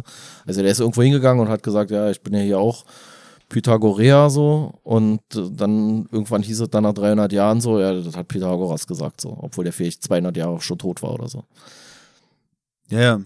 Das ist so wie dieses, äh, man hat ja diesen Begriff so, äh, seines Geistes Kind sein oder das ja, Kind ja, genau. eines bestimmten Geistes und so ist es dann auch. Man ist ein Spross der Denkschule der Pythagoreer, die sich auf Pythagoras begründet und dementsprechend wird dann wahrscheinlich auch alles oder vieles dem Pythagoras zugeschrieben. Ähm, bezüglich dieses Zuschreibens oder so ist ja hier auch sowas, was Precht ja eigentlich auch immer wieder thematisiert, dass von vielen dieser Philosophen eigentlich nicht viel erhalten geblieben ist, nur so ein paar Sätze immer und deswegen ist es auch generell oft schwierig, einfach, glaube ich, oder lese ich hier raus, auch diese Zuschreibungen klar machen zu können. Man weiß auch nicht immer, wie oft eine bestimmte Aussage getroffen wurde. Ein paar Sachen haben sich dann eher durchgesetzt. Und ja, dass Pythagoras als der Erfinder des Satzes des Pythagoras überall gelehrt wird, hängt wahrscheinlich auch einfach damit zusammen, dass es einfach so die erste Schrift ist, in dem oder eine der ersten Schriften gewesen ist, die auf ihn verwiesen hat bezüglich des Satzes des Pythagoras, wo man aber nicht weiß, ob es vielleicht schon vorher irgendwelche Schriften gab, die einfach verschollen gegangen sind, so wie man ja hier dann scheinbar auch feststellt, dass es schon in anderen Kulturen irgendwie existiert hat. Ähm, ja, und was so so ein entscheidender Faktor in dieser Weltanschauung des Pythagoras ist, ist halt, dass er, ja, dass er sich halt viel mit, mit dem ebenfalls sehr abstrakten Gegenstand, wenn man so möchte, äh, befasst und, und zwar der Zahl als solcher. Ähm, und hier wird dazu gesagt, unter anderem, das Studium der Zahlen wird zur Arithmetik. Die Zeit lässt sich mathematisch einteilen wie der Raum sich geometrisieren lässt. Und selbst wenn der Pythagoras zugeschriebene Satz, alles ist Zahl, erst aus späterer Zeit stammt, so schärfen die Pythagoreer zumindest den Blick darauf. Also das finde ich irgendwie, ja, fand ich auch irgendwie so interessant, so dieses so, gibt es ja dann hier, hier später auch noch, ähm, diese, ja, diese Verwissenschaftlichung der Welt, dass die halt so sehr stark mit ähm, Pythagoras äh, in Verbindung gebracht wird. Hier wird aber auch angeführt, dass Pythagoras selbst auch so oder seine Berechnungen und so auch mit dieser ganzen Kaufmannspraxis äh, in Verbindung gesetzt werden können, äh, die sich damals durch das Geld etabliert hat. Also dieses, dass alles berechnet werden konnte oder musste auch, um den Wert zu bemessen und dass sich deswegen dann auch ja so eine Formeln dann äh, weitergehend etabliert haben. Äh, es lässt sich dann auch diese Annahme dann erkennen, dass die Leute gesagt haben, dass sich auch alles irgendwie quantifizieren lässt. Also ähm, nicht nur in seiner Qualität bestimmen, sondern auch alles bemessen oder einen Wert beimessen lässt. Und äh, Pythagoras wird hier auch angeführt, äh, war auch, was so Musiktheorie angeht, irgendwie schon ein Vordenker. Was ich auch interessant fand, weil für mich Pythagoras nur eine große Rolle gespielt hat bisher in meinem Leben wegen diesem Satz des Pythagoras. Ansonsten ja. habe ich nie was von dem groß mitbekommen. Ja. Hier wird dann, ja, und dann war er in Italien, wo ich mir schon dachte, what the fuck, warum Italien? Ja gut, äh, Griechenland war damals irgendwie anders ausgedehnt, was weiß ich. Und dann halt auch einfach diese ganzen Sachen mit, ähm, ja, mit so, mit so Musik und was weiß ich, dass der eine ganze Denkschule der Pythagoreer geprägt hat. Also für mich war die einzige Schule, mit der er zu tun hatte, halt meine Grundschule oder wann auch immer dieser Satz des Pythagoras äh, kam. Und dann kriegst du ja mit, ey, der war so ein richtig krasser Typ scheinbar. Krasser, als er heutzutage bei uns in der Schule, finde ich, dann wieder gelehrt oder wahrgenommen wird. Und auch generell dieses, was ich schon meinte, ne? dann, dann sind die da in Italien, aber Italien war damals irgendwie, oder bestimmte Teile Italiens waren damals unter griechischer Hand oder hellenischer Hand. Und deswegen habe ich dann gleich wieder dieses Klischeebild im Kopf, ja, ist ein Grieche. Weißt du, aber ja. wie der damals gesprochen hat oder wie die Leute damals in der Gegend aussahen, wo er war, für mich sahen die alle aus wie Griechen und sind da in den komischen Säulentempeln rumgedödelt. Aber er war ja in Italien und da war dann schon wieder die Architektur auch eine andere und und und. Also ich finde es auch interessant, wie ja, komisch dann dieses. schon sehr ähnlich auch. So, ja, bestimmt, ja. Allein schon dadurch, dass es ja scheinbar auch verbunden war ja. dann. Aber ich meine nur dieses, dieses Klischee-Denken, was denke ich auch mal bei vielen Zuhörern jetzt so dann im Kopf sein wird, wenn man so an Pythagoras denkt.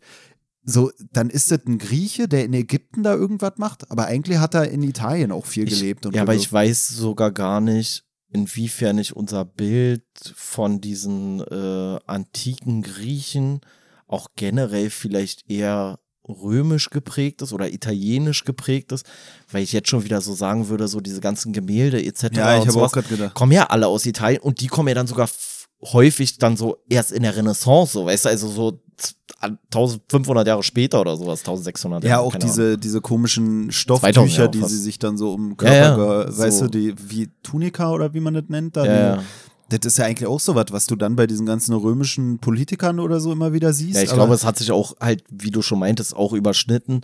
Aber unser Bild vom antiken Griechenland ist ja trotzdem maßgeblich wahrscheinlich bestimmt durch Gemälde, weil Fotos war selten zur damaligen Zeit. Und diese Gemälde wiederum, die sind so, also so, dann kennt man ja eher sowas wie, weiß ich nicht, Michelangelo oder was. Ja, es hatte ja was. Brecht auch gesagt bei der Ja. ersten Folge, da wurde ja auf dieses die Schule Athens oder wie es hieß, Ja, genau. verwiesen und da hieß es ja auch zum einen die ganzen Leute, die da dargestellt werden, du kannst gar nicht mehr zuschreiben, wer von denen wer ist. Also nicht mehr so einfach. Viele haben, lassen sich gar nicht bestimmen. Viele haben nicht zeitgleich gelebt. Genau, überhaupt. dann haben die im Zeitraum von mehreren hundert Jahren gelebt, wo dann auch wieder die Frage ist, so, was ist da alles passiert, auch was Mode oder so angeht, weil die sehen ja alle recht einheitlich aus, weshalb dein, dein Bild von der Antike durch dieses Bild gar nicht getrübt wird, weil die passen ja alle rein. Aber weißt Bild. du, was das Problem ist? Dass das vielleicht auch schon geprägt war oder noch nicht so stark geprägt hat vom, vom Geld und nicht so stark geprägt war von der Zahl.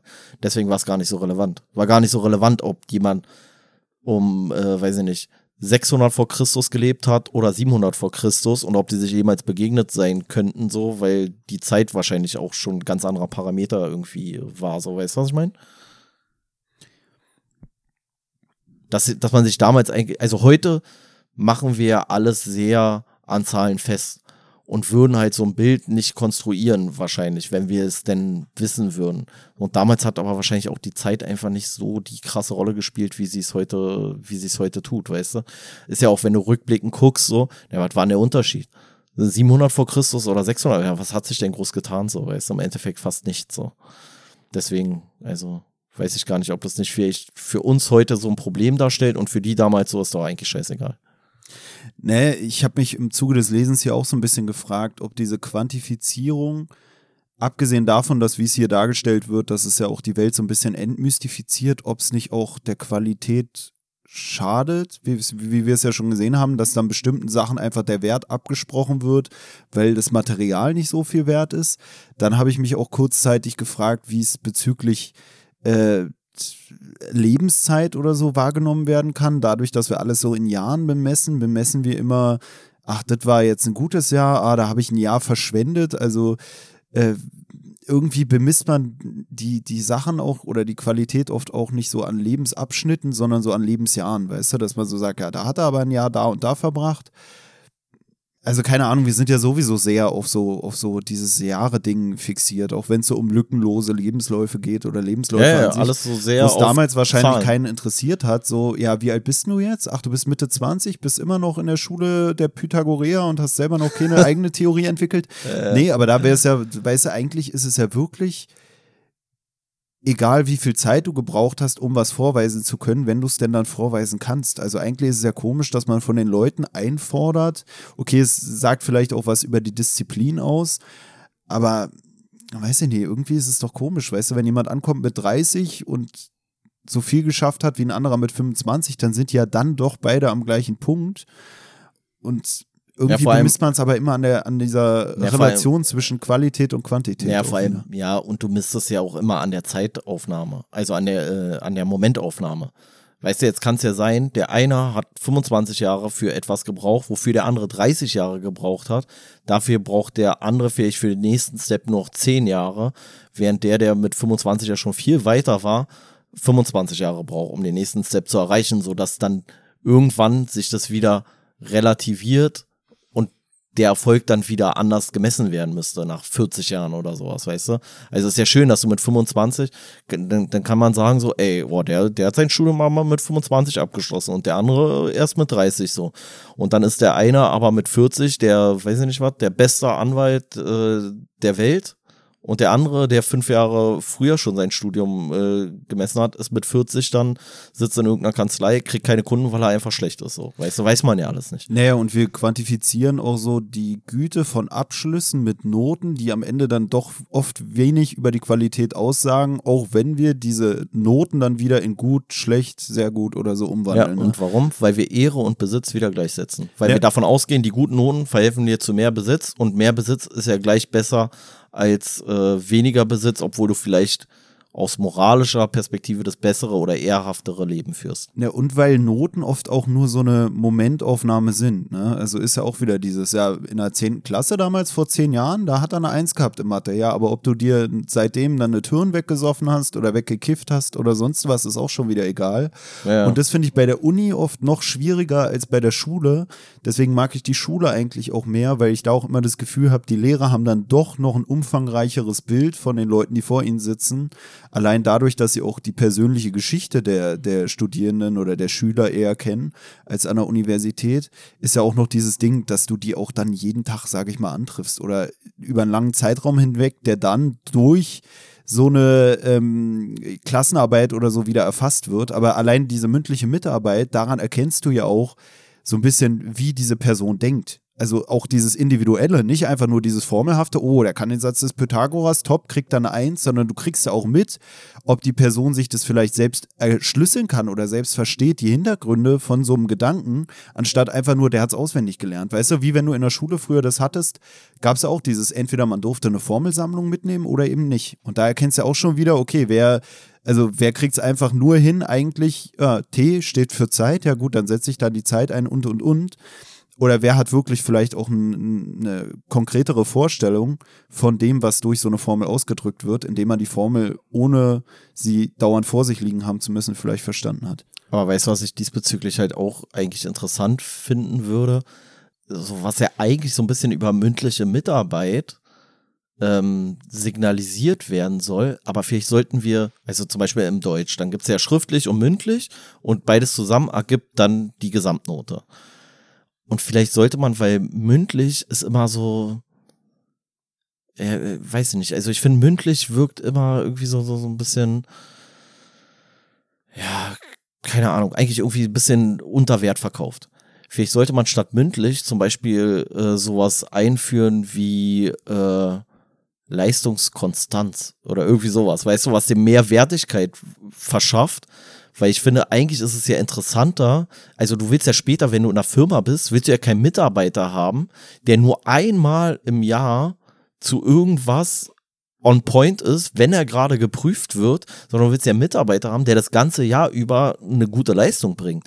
Also es, du brauchst ja nicht nur diese eine Spitze meistens, so weißt Aber du. Aber deswegen ergibt sich ja die mündliche Note eigentlich auch durch die mündliche Mitarbeit, wobei da dann schon wieder dieses Komische ist, dass dann da auch Vokabeltests und so mit reinzählen die ja eigentlich auch nicht dieses Ad-Hoc-Wissen oder den, den, den spontanen Umgang mit dem Fach verkörpert, sondern eigentlich so dieses Jahr, morgen haben wir Vokabeltest, lernt mal auswendig. Und da war ja in der Schule schon immer der Witz, dass eigentlich die Vokabeltests die Hilfe für diejenigen waren, die schriftlich gut waren, aber mündlich komplett Grotte, um ihre mündliche Note aufzubessern, obwohl sie eigentlich mündlich gar nichts geleistet haben. Nee, aber ich finde ja, ich finde ja, was ja immer so ein bisschen, was mich immer gestört hat, ist, dass ja also ich, ich finde eine, eine wichtige Charaktereigenschaft, egal ob du einen Betrieb später hast oder auch so in der Schule, das, was ja eigentlich so einen Unterricht voranbringt, ist ja in erster Linie Engagement. So, wenn alle Leute einfach nur da sitzen, äh, alle pennen so, dann kommt ja auch kein neuer Input rein, so, dann das befruchtet ja keine Diskussion, etc., etc., etc.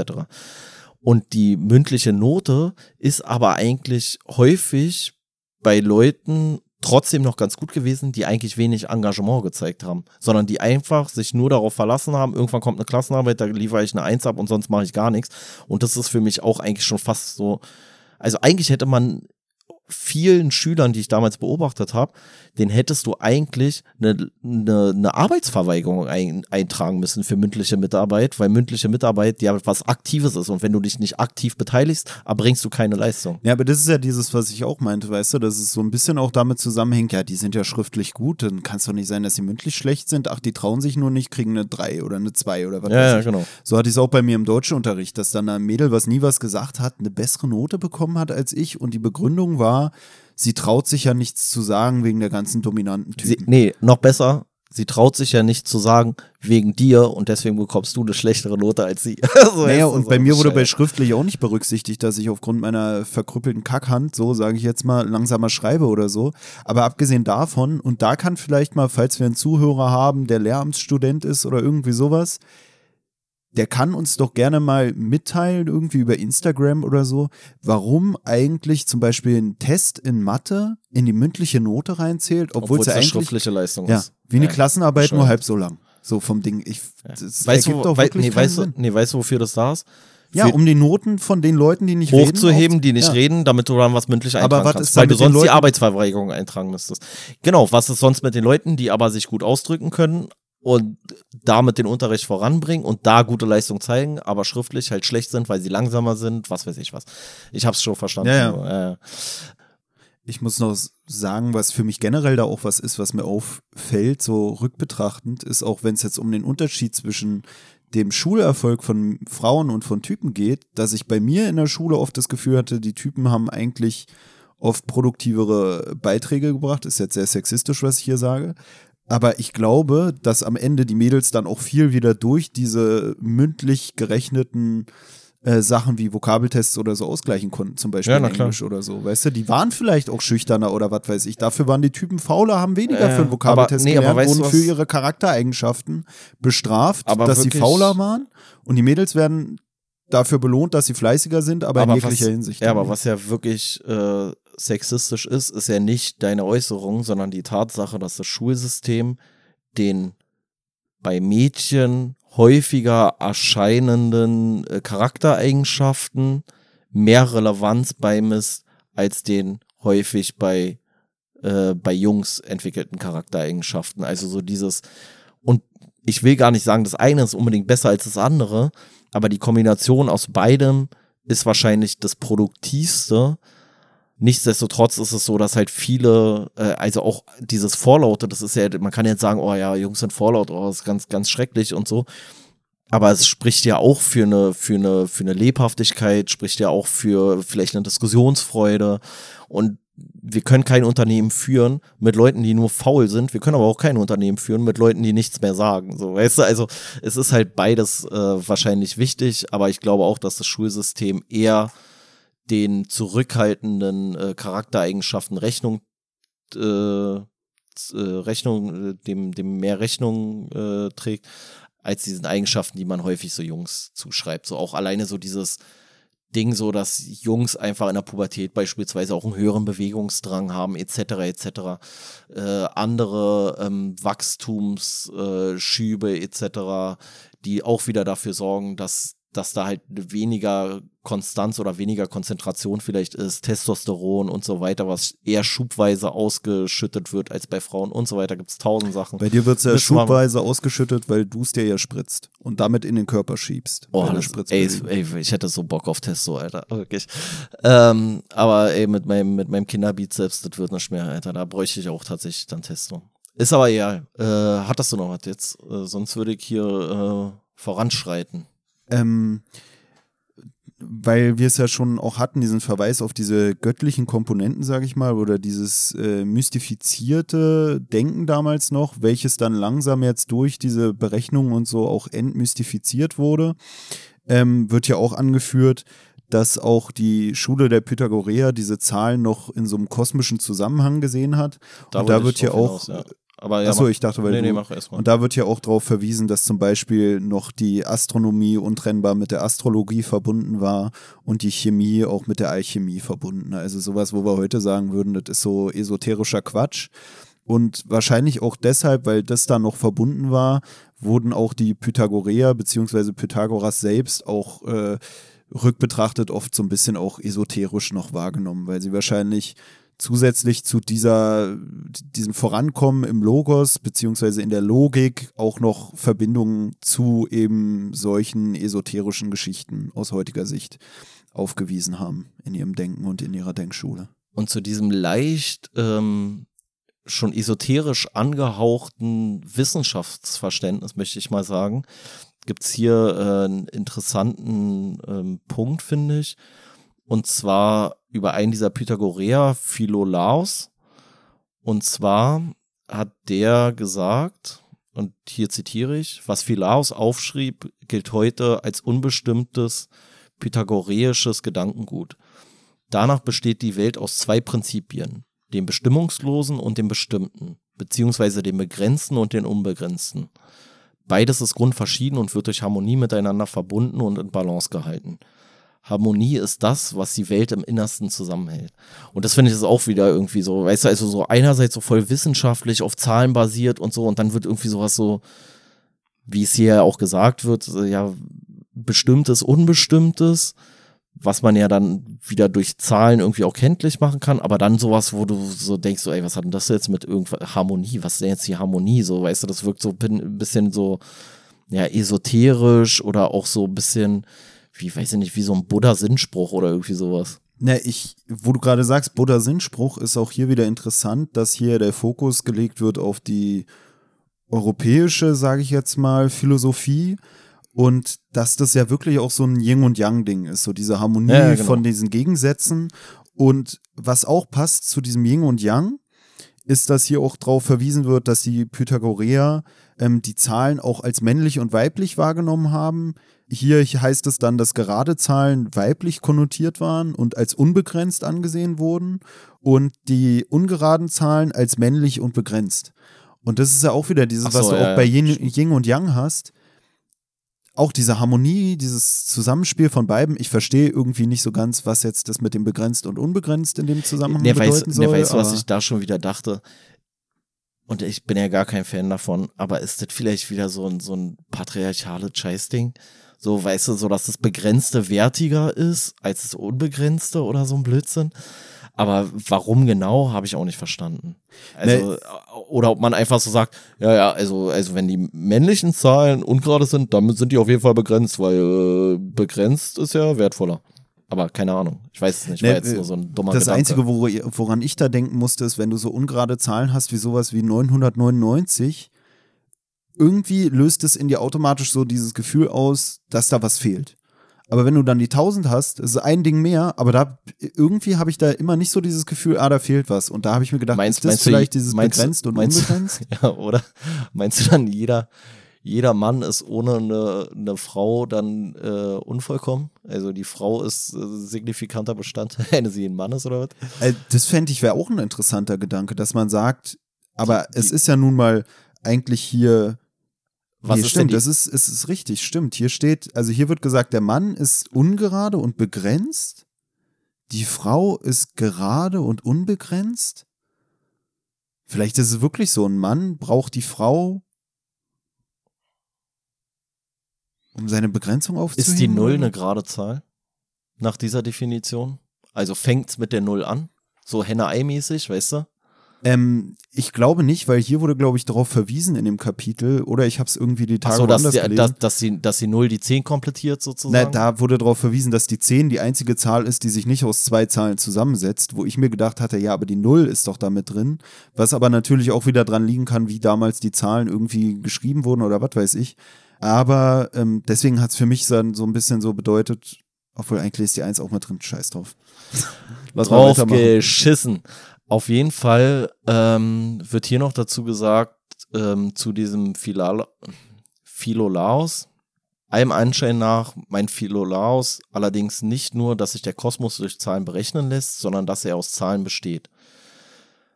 Für ihn sind Zahlen objektive physische Realität und damit weit mehr als nur ein Hilfsmittel des menschlichen Geistes. Und dann finde ich eigentlich den darauffolgenden Passus viel interessanter. Und zwar, da, da sind wir nämlich wieder bei dem Weltbild oder dem, dem Bild des Universums. Unter diesen Voraussetzungen entwickelt Philolaos seine Kosmogenie. In der Mitte des Universums gibt es ein Zentralfeuer, drumherum kreist die Erde, eine Kugel. Hier ist zum ersten Mal die Rede davon, dass die Erde kugelförmig ist. Auch dass sie sich nach Philolaos nicht mehr im Mittelpunkt der Welt befinden soll, ist äußerst bemerkenswert. Kein geringerer als Nikolaus Kopernikus wird fast 2000 Jahre später darauf zurückgreifen, wie die Erde, so kreisen auch Sonne, Mond, Merkur, bla bla bla und so weiter, um das Zentralfeuer. Und das fand ich war auch irgendwie äh, wieder interessant, so wie sich alle so mit diesem Grundsätzlichen auseinandersetzen, wie er auf die Idee kommt, dass die, dass die Erde auch wieder eine Kugel ist. Dieses Zentralfeuer würde ich so als, als die Sonne dann einfach äh, nee. sehen. Hier wird nämlich angeführt, dass die Sonne selbst auch um das Zentralfeuer sich drehen Stimmt, würde. das stand später dann. Und ja. es wird zusätzlich noch darauf hingewiesen, weil die Sonne sehen wir ja, und hier wird darauf hingewiesen, ja, und das Zentralfeuer sehen wir nicht, weil die Erde ist zwar rund, aber die Seite, die dem Zentralfeuer zugewandt ist, auf der leben wir nicht. Also es ist irgendwie so eine komische Lösung, wo andere Vordenker, Ja. wo andere Philosophen, die wir in der ersten Folge hatten, noch gesagt haben, die Erde ist eine Scheibe oder irgendwie sowas. So eine Oder ist so Hybridlösung. ein so ein. Sockel. ja, es ist hier so, du hast zwar diese, diesen Globus eigentlich, du hast zwar eine Kugel, aber eigentlich ist die bewohnte Seite auch wieder nur eine, eine weiß ich nicht, so ein Oval, sage ich Ja. mal. Und die andere Seite ist, ist halt äh, unbewohnt und ist Ja. aber diesem Zentralfeuer zugewandt. Also er beschreibt bei diesem Zentralfeuer was, was im Mittelpunkt steht, was aber von uns eigentlich gar nicht gesehen werden kann. Und es hat für mich dann sogar schon wieder sowas so Urknallmäßiges, so dass auch die Sonne sich drumrum kreist, also dass irgendwas im Mittelpunkt ist. Ähm, Die Harmonie im Zweifel. ja, Im genau. Zweifel ist es die, Die Harmonie Harmonie. steht so, im Mittelpunkt. Äh, äh, ja, wie auch immer. Ja, bezüglich der Harmonie ist ja auch geschrieben, dass halt dieser Pythagoras auch nicht nur die Harmonie auch in der, in der phy- physikalischen Ebene gesehen hat, sondern auch in der akustischen und deswegen auch so ein Verweis hier auf, auf Musik, dass man da dann auch so diese, diese die, die Universum-Musik da genau, hört, genau, so, also, dass sich alles halt auch quantifizieren lässt, sogar Musik und Klänge, dadurch, dass du irgendwie Seiten halbierst, ergeben sich da irgendwie ganz bestimmte, ja, weiß ich gar nicht, äh, Taktmaße oder wie die Scheiße heißt. Ich kenne mich mit dem Kram nicht aus. Musiktheorie war, war ich richtig schlecht. Ähm, auf jeden Fall sagt er da auch, dass auch diese Harmonie des Universums eigentlich einen Klang erzeugt, der von uns hörbar wäre oder hörbar ist eigentlich, wenn er nicht die ganze Zeit vorhanden wäre und wir hören ihn nur deshalb nicht, weil wir ihn halt ausblenden, da dieser Klang des Universums, der Harmonie des Universums die ganze Zeit vorhanden ist. Also gewissermaßen habituieren wir diesen Klang. Also dadurch, dass wir dem die ganze Zeit ausgesetzt sind, nehmen wir ihn irgendwann gar nicht mehr wahr, wir springen irgendwann gar nicht mehr drauf an. Und das fand ich schon wieder interessant, Weißt du, woran ich denke? weil wir dieses Hintergrundrauschen ja haben, von dem immer geredet wird, Ja. das kosmische Hintergrundrauschen, da kann man noch den Urknall raushören und so. Und wenn man das auch verknüpft mit diesem, ja, in der Mitte steht dieses, dieses Feuer, was wir gar nicht sehen können, was wir dann aber vielleicht sogar hören könnten, wenn wir es nicht die ganze Zeit hören müssten und es deshalb schon gar nicht mehr wahrnehmen können. Na, weißt du, woran ich da denken musste? An dieses, ähm, ich glaube, das hatten wir in irgendeiner Hawking-Folge, dieses mit äh, kosmischer Strahlung. Dass man kosmische Strahlung irgendwie so beim Fernsehen, also bei so alten Fernsehgeräten in diesem Krisselbild theoretisch wahrnehmen könnte. Ja, das ist ja, Äh, glaube ich, das, dass genau, man sagt, da genau. manifestiert sich so dieses Hintergrundrauschen. Ja, ja, genau. Dann finde ich es schon wieder interessant, dass da irgend so Grieche sich so eine Gedanken darüber gemacht hat, dass es für ihn sowas geben muss, ohne dass er wusste, was es ist und wie es sich dann wirklich manifestiert vielleicht. Und dann irgendwann zigtausend Jahre später sagt einer, ja, übrigens, wenn du hier deinen Fernseher anmachst, so, dann äh, kannst du hier kosmische Strahlung.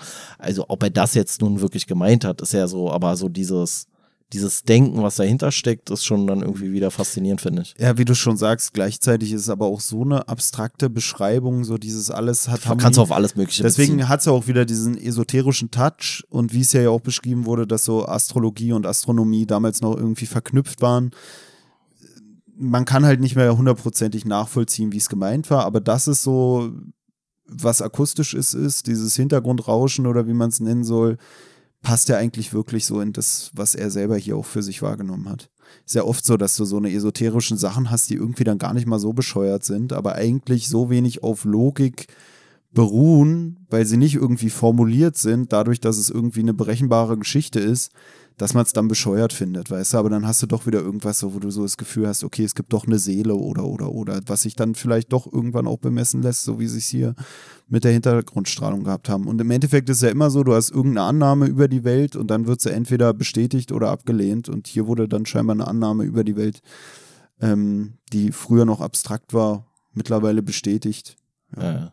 Andererseits gibt es wahrscheinlich auch generell so viele Aussagen und so, die, die ja da grundsätzlich zu getroffen wurden. So, und dann holt man sich natürlich auch nur die Aussagen, die dann irgendwie noch relevant erscheinen nach 2000, zweieinhalbtausend Jahren oder so. Naja, ist ja auch wieder Ja, dieses, was ja. ist überhaupt nur überliefert. So, der Ja. größte Quatsch ist wahrscheinlich nicht mehr überliefert, so, aber dann die Sachen, die irgendwie dann eine Relevanz hatten, eine scheinbare Relevanz in der Zukunft, die wurden dann auch weiter ja, vervielfältigt oder so. Ähm, dann habe ich hier noch so einen kleinen Verweis und zwar auch auf diese Pythagoreer bezogen, dass sie halt so äh, abgesehen von diesem Zahlen-Ding, was da für die irgendwie so eine, so eine wichtige Rolle spielt, halt auch Freundschaft ähm, ein wichtiger Aspekt ihrer, ihrer Gemeinschaft war oder ihrer Philosophie. Und da nur so als kleinen Side-Fact wird hier erwähnt, in Bezug auf diese, diese Freundschaft der Pythagoreer oder dieses, äh, dieses Ideal der Freundschaft der Pythagoreer, wird hier beschrieben, auch hiervon erzählt mit romantischem Pathos eine Schillerballade, die Bürgschaft. Und da wollte ich nur einen kleinen Verweis machen, weil das ist tatsächlich so das Gedicht, was ich äh, am besten finde. Also es ist tatsächlich so, was ich irgendwann auch mal in der Schule lernen musste, gefühlte, also glaube ich wirklich sogar fast 30 Strophen oder sowas. Und äh, sehr schönes Gedicht. Wer es noch nicht gehört hat, sollte sich das mal durchlesen. Die Ballade Die Bürgschaft von äh, Schiller. Reicht auch zu dem Passus. Ja, und ähm, zu diesem Freundschaftsding wird ja auch darauf verwiesen, wie die Stellung dieser Pythagoreer generell in der Gesellschaft war. Und zwar haben die das zwar so nach außen getragen, dieses so, alles ist harmonisch, alle sollten miteinander befreundet sein oder irgendwie so, man sollte sich gegenseitig wertschätzen. Gleichzeitig haben sie aber oftmals auch nicht so die größte Wertschätzung erfahren, vor allem von dem einfachen Volk, sage ich jetzt mal, waren deswegen auch selber eher zugewandt gegenüber den wohlhabenderen Leuten, was aber auch damit zusammenhing, dass dieser von mir jetzt einfaches Volk genannte Teil der Bevölkerung die auch so ein bisschen äh, als geheimnisvoll und so elitär wahrgenommen haben. Also scheinbar einfach so dieses Versnobte. Man hatte dann nicht so den Einblick in diese ganze Wissenschaft, die die da betrieben haben in ihrer Denkschule und war deshalb denen ja wenig zugewandt, beziehungsweise hat nicht groß mit denen sympathisiert, was dazu geführt hat, dass die Pythagoreer selbst auch äh, eher sich mit den Wohlhabenderen abgegeben haben und was wir ja auch schon in unserer ersten Folge zu diesem Buch von Richard David Brecht hatten, war ja auch, dass ähm, dieses Philosophieren und so auch viel mit ähm, ja, der Politik verknüpft war, also dass die Leute, diese Philosophen nicht klar getrennt waren äh, von so anderen Bereichen der, der Öffentlichkeit und dass deswegen, ja, die, die Mathematik, ähm, die Politik, die Philosophie, auch die, diese ganze geldwirtschaftliche Gedöns, dass das halt alles auch so an einem Ort stattgefunden hat damals und deswegen eng miteinander verknüpft war und dass das dann dementsprechend auch eher ein Bereich war, in den diese einfachen Bürger auch nicht so den, den Zugang hatten.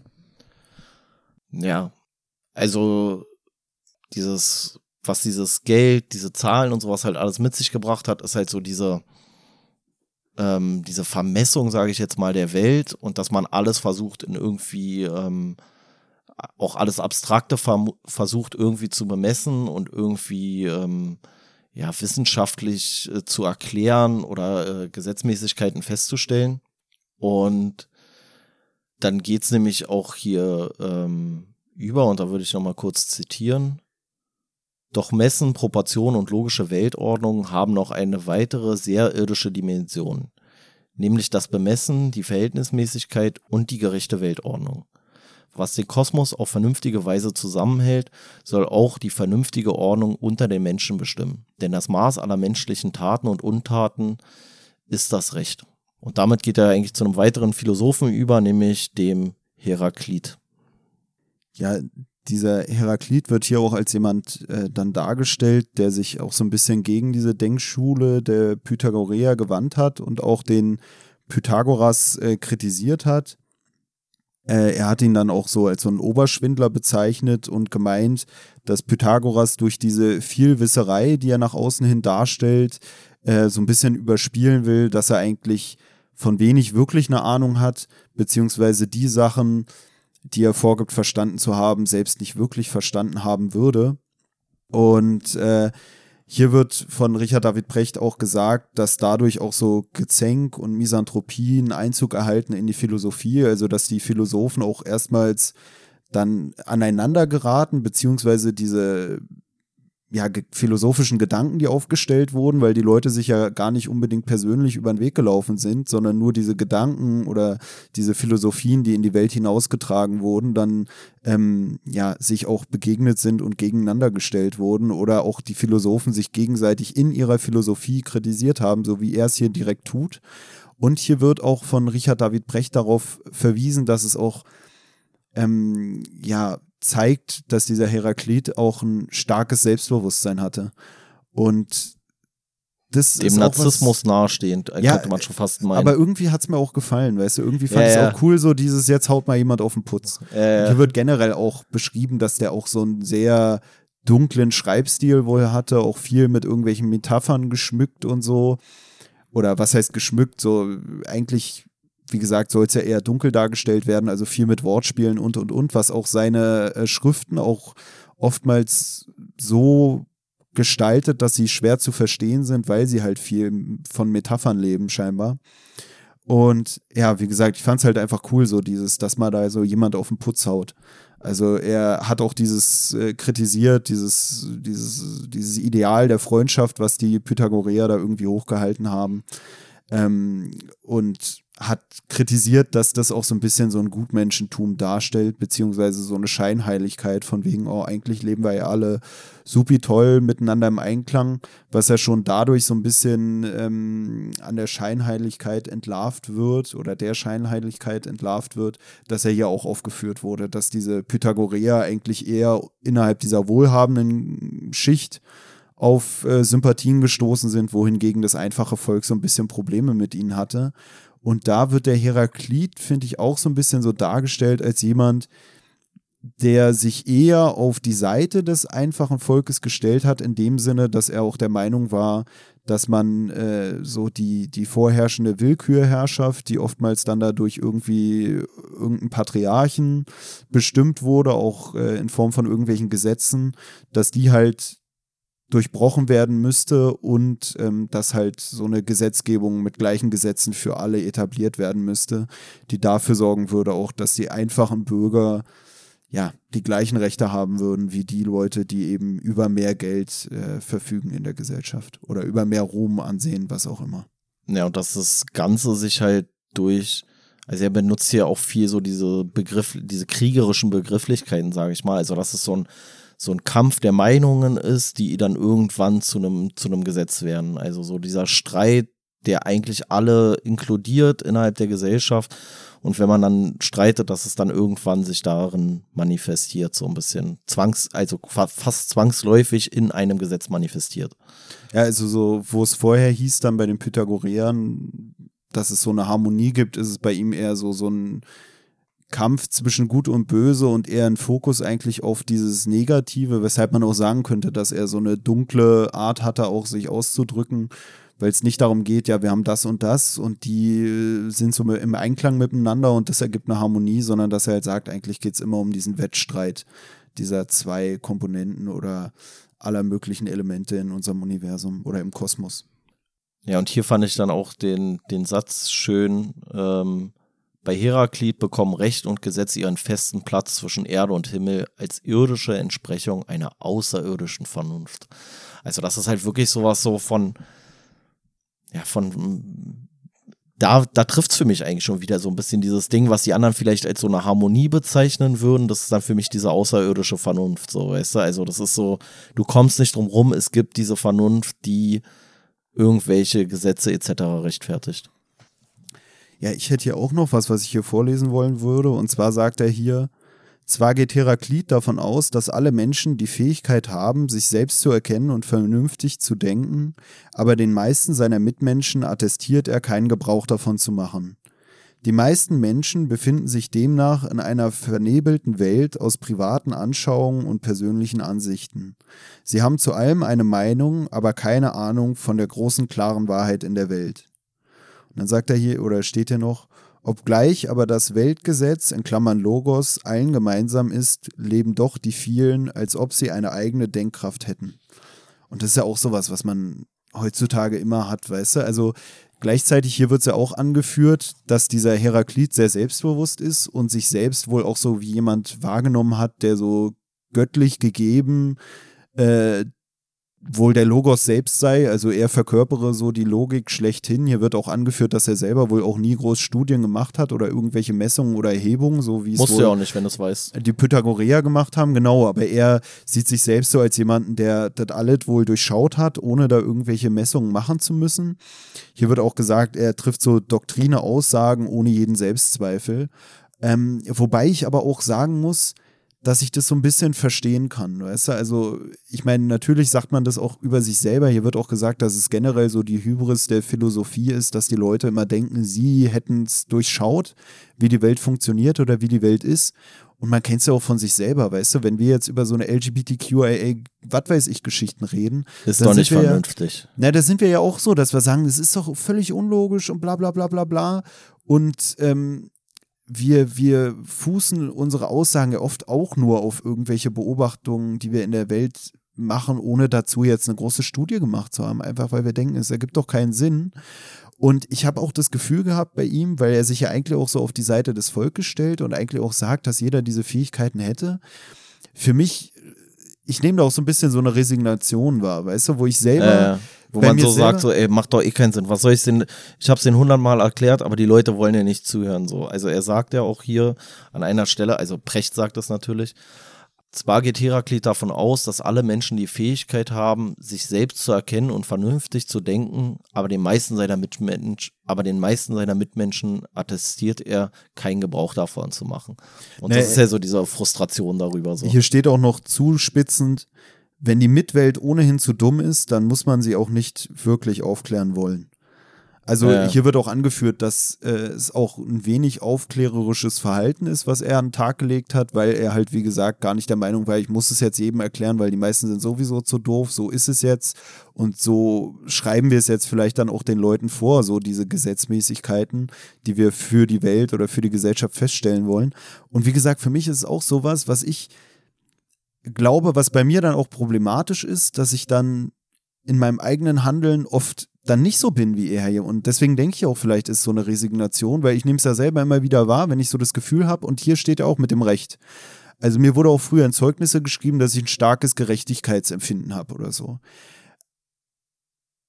Aber auch so dieses, dass ich es auch mit Leuten diskutiere, oft die es dann scheinbar nicht verstehen wollen, weißt du, wo mein Bruder sagt, ey, ganz ehrlich, wenn die Leute so dumm sind und auf die Scheiße reinfallen, scheiß doch drauf. Ja, aber ich habe auch, und ich, ich habe das Gefühl, er drückt es hier genauso aus wie der Heraklit, ist eigentlich auch wie bei meinem Bruder.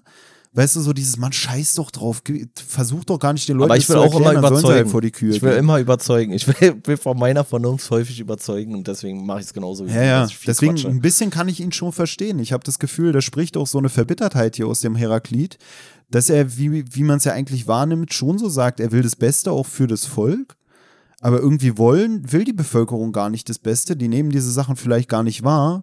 Und deswegen setzt er sich so über die und ist dann eigentlich in seiner Philosophie auch schon wieder so ein bisschen diktatorisch, als dass er sagt, ich bin derjenige, der durchblickt hat, wir müssen das so handhaben, wie ich es euch sage, weil ihr könntet das eigentlich verstehen, aber ihr wollt es doch alle gar nicht verstehen, weil ihr denkt alle nur an euren eigenen Arsch und nicht so an diese weltumspannende Logik, die äh, eigentlich die Welt regieren müsste. Ähm, ja, und was wir ja schon gesagt haben, ist so einerseits so, dass es so, so was Göttliches schon fast hat, dieser Logos, also diese Logik, diese Vernunft.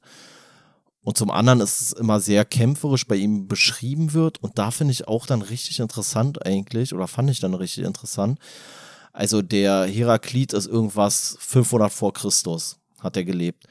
Und dem wird später dann im dritten Jahrhundert von Hippolyt aus Rom einen Satz in den Mund gelegt oder den, den, einen Satz überliefert, den der, ähm, den der Heraklit gesagt haben soll, und zwar, dass ein Gericht über die Welt und alle Dinge in ihr durch das Feuer stattfinden wird. Denn alles wird das Feuer, das herankommt, richten und erfassen. Das Feuer ist für Heraklit ein Bild für Zerstörung und Wiedergeburt, Werden und Vergehen. Und das fand ich auch so interessant, weil das so für mich so voll dieses, dieses Apokalyptische war. Also dieses biblisch-apokalyptische, wo ich dann auch schon wieder denke, so, ey, haben die es einfach dann irgendwann, haben sie es auch einfach so komplett übertragen, so. Ähm, ja, ich denke weil es auch, scheint ja, scheint ja bekannt, also, also diese Philosophie, das hat man ja grundsätzlich häufig, dass jede Religionsgemeinschaft irgendwie sich Anleihen holt aus irgendwelchen Dings und ob da diese Philosophie herkommt vom jüngsten Gericht beispielsweise, weil das passt ja auch wieder in diesen Rechtsprechungskontext, äh, den der Heraklit hier aufmacht, also das, die Gerechtigkeit, die dann alles verbrennen wird und neu erschaffen und neu errichten und vergehen und so weiter und so fort. Und so ist es ja so ähnlich. Ich bin jetzt nicht so bibelfest. Aber ähm, so ähnlich nehme ich das wahr mit diesem, mit diesem apokalyptischen, so, weißt du, also so, da sind die apokalyptischen Reiter, aber so dieses so, alles wird zerstört und alles äh, wird dann, dann äh, entscheidet das jüngste Gericht, wer, wer war gut, wer war schlecht und so weiter. Na, im Endeffekt ist es ja, ja, wie du schon sagst, auch bei anderen Kulturen so, dass es dann irgendwie so einen Weltenbrand gibt oder so, in dem alles ausgelöscht wird. Und ich finde es jetzt gerade in der Hinsicht auch noch interessant, als das hier ja auch darauf verwiesen wird, dass es so eine Dialektik gibt. Also irgendwie könnte man so sagen, ohne das Gute gibt es auch nichts Schlechtes. Das eine bedingt das andere. Hier wird auch darauf verwiesen, dass so ein Feuer zwar alles zerstört, aber auch dafür sorgt, dass dann da was Neues entstehen kann. Und in dem Sinne finde ich es auch wieder interessant, wo wir auch wieder bei Adam und Eva sind, dass man ja sagt, Adam und Eva wurden aus dem Paradies vertrieben. Wenn diese, diese Apokalypse kommt, dann wird man doch auch nach dem Tod kommt man doch auch irgendwie äh, ins Paradies beziehungsweise ins Himmelreich. Du meinst, dass sich da auch schon wieder der Kreislauf manifestiert genau, dass es ja eigentlich dann wieder da losgeht, wo es und und eigentlich ist es auch wieder dann könnte man sagen, ist doch so ein ewiger Kreislauf. Kann man nicht wieder ja. aus dem Paradies dann wieder in, auf die Erde kommen und dann wieder dahin? Und du hast auch wieder dieses die Apokalypse löscht alles aus, gleichzeitig bringt sie die Leute wieder ins Paradies, wo alles wieder von vorne losgeht. Also ja. eigentlich hast du in der Bibel auch diese Dialektik oder wie man es nennen soll, ausgedrückt, dieses sehr bildlich. Erst halt, wird ne? alles zerstört und dann geht es wieder neu los. Ja. Ich kriege auch eigentlich Bock, die Bibel zu lesen. Ich hatte schon ich hab schon, überlegt. Ich habe schon auch häufiger auch mal überlegt. so, so kapitelweise, aber ich glaube, das wird zu böse, wa? Naja, und das ist auch, glaube ich, echt ätzend teilweise. Also, aber vielleicht sollte man es mal irgendwann machen, aber auch, ja, ich weiß nicht. also, also ah, keine Ahnung. Nee, ich denke auch oft, wir gehen Aber vielleicht, ja aber was zumindest vielleicht mal interessant wäre, wäre so bestimmte Sachen. Sowas wie äh, hier äh, Buch Mose oder sowas, weißt du? Oder du, hier Genesis und dieser Quatsch. Ja, ja. Dann lieber das neue Buch Genesis noch. Ja, genau. Eigentlich könnte man das neue Buch Genesis lesen und dann das alte oder umgekehrt. So. Oder auch gar nicht. Ähm, ja, als nächstes und letztes kommen wir dann zu Parmenides. Und bei dem ist es äh, so, der spricht ein bisschen von so einer, ja, von so einer Gotteserscheinung, die ihm quasi äh, das Universum ähm, mehr oder weniger erklärt hat. Also auch wieder sehr ähm, esoterisch, religiös angehaucht erstmal.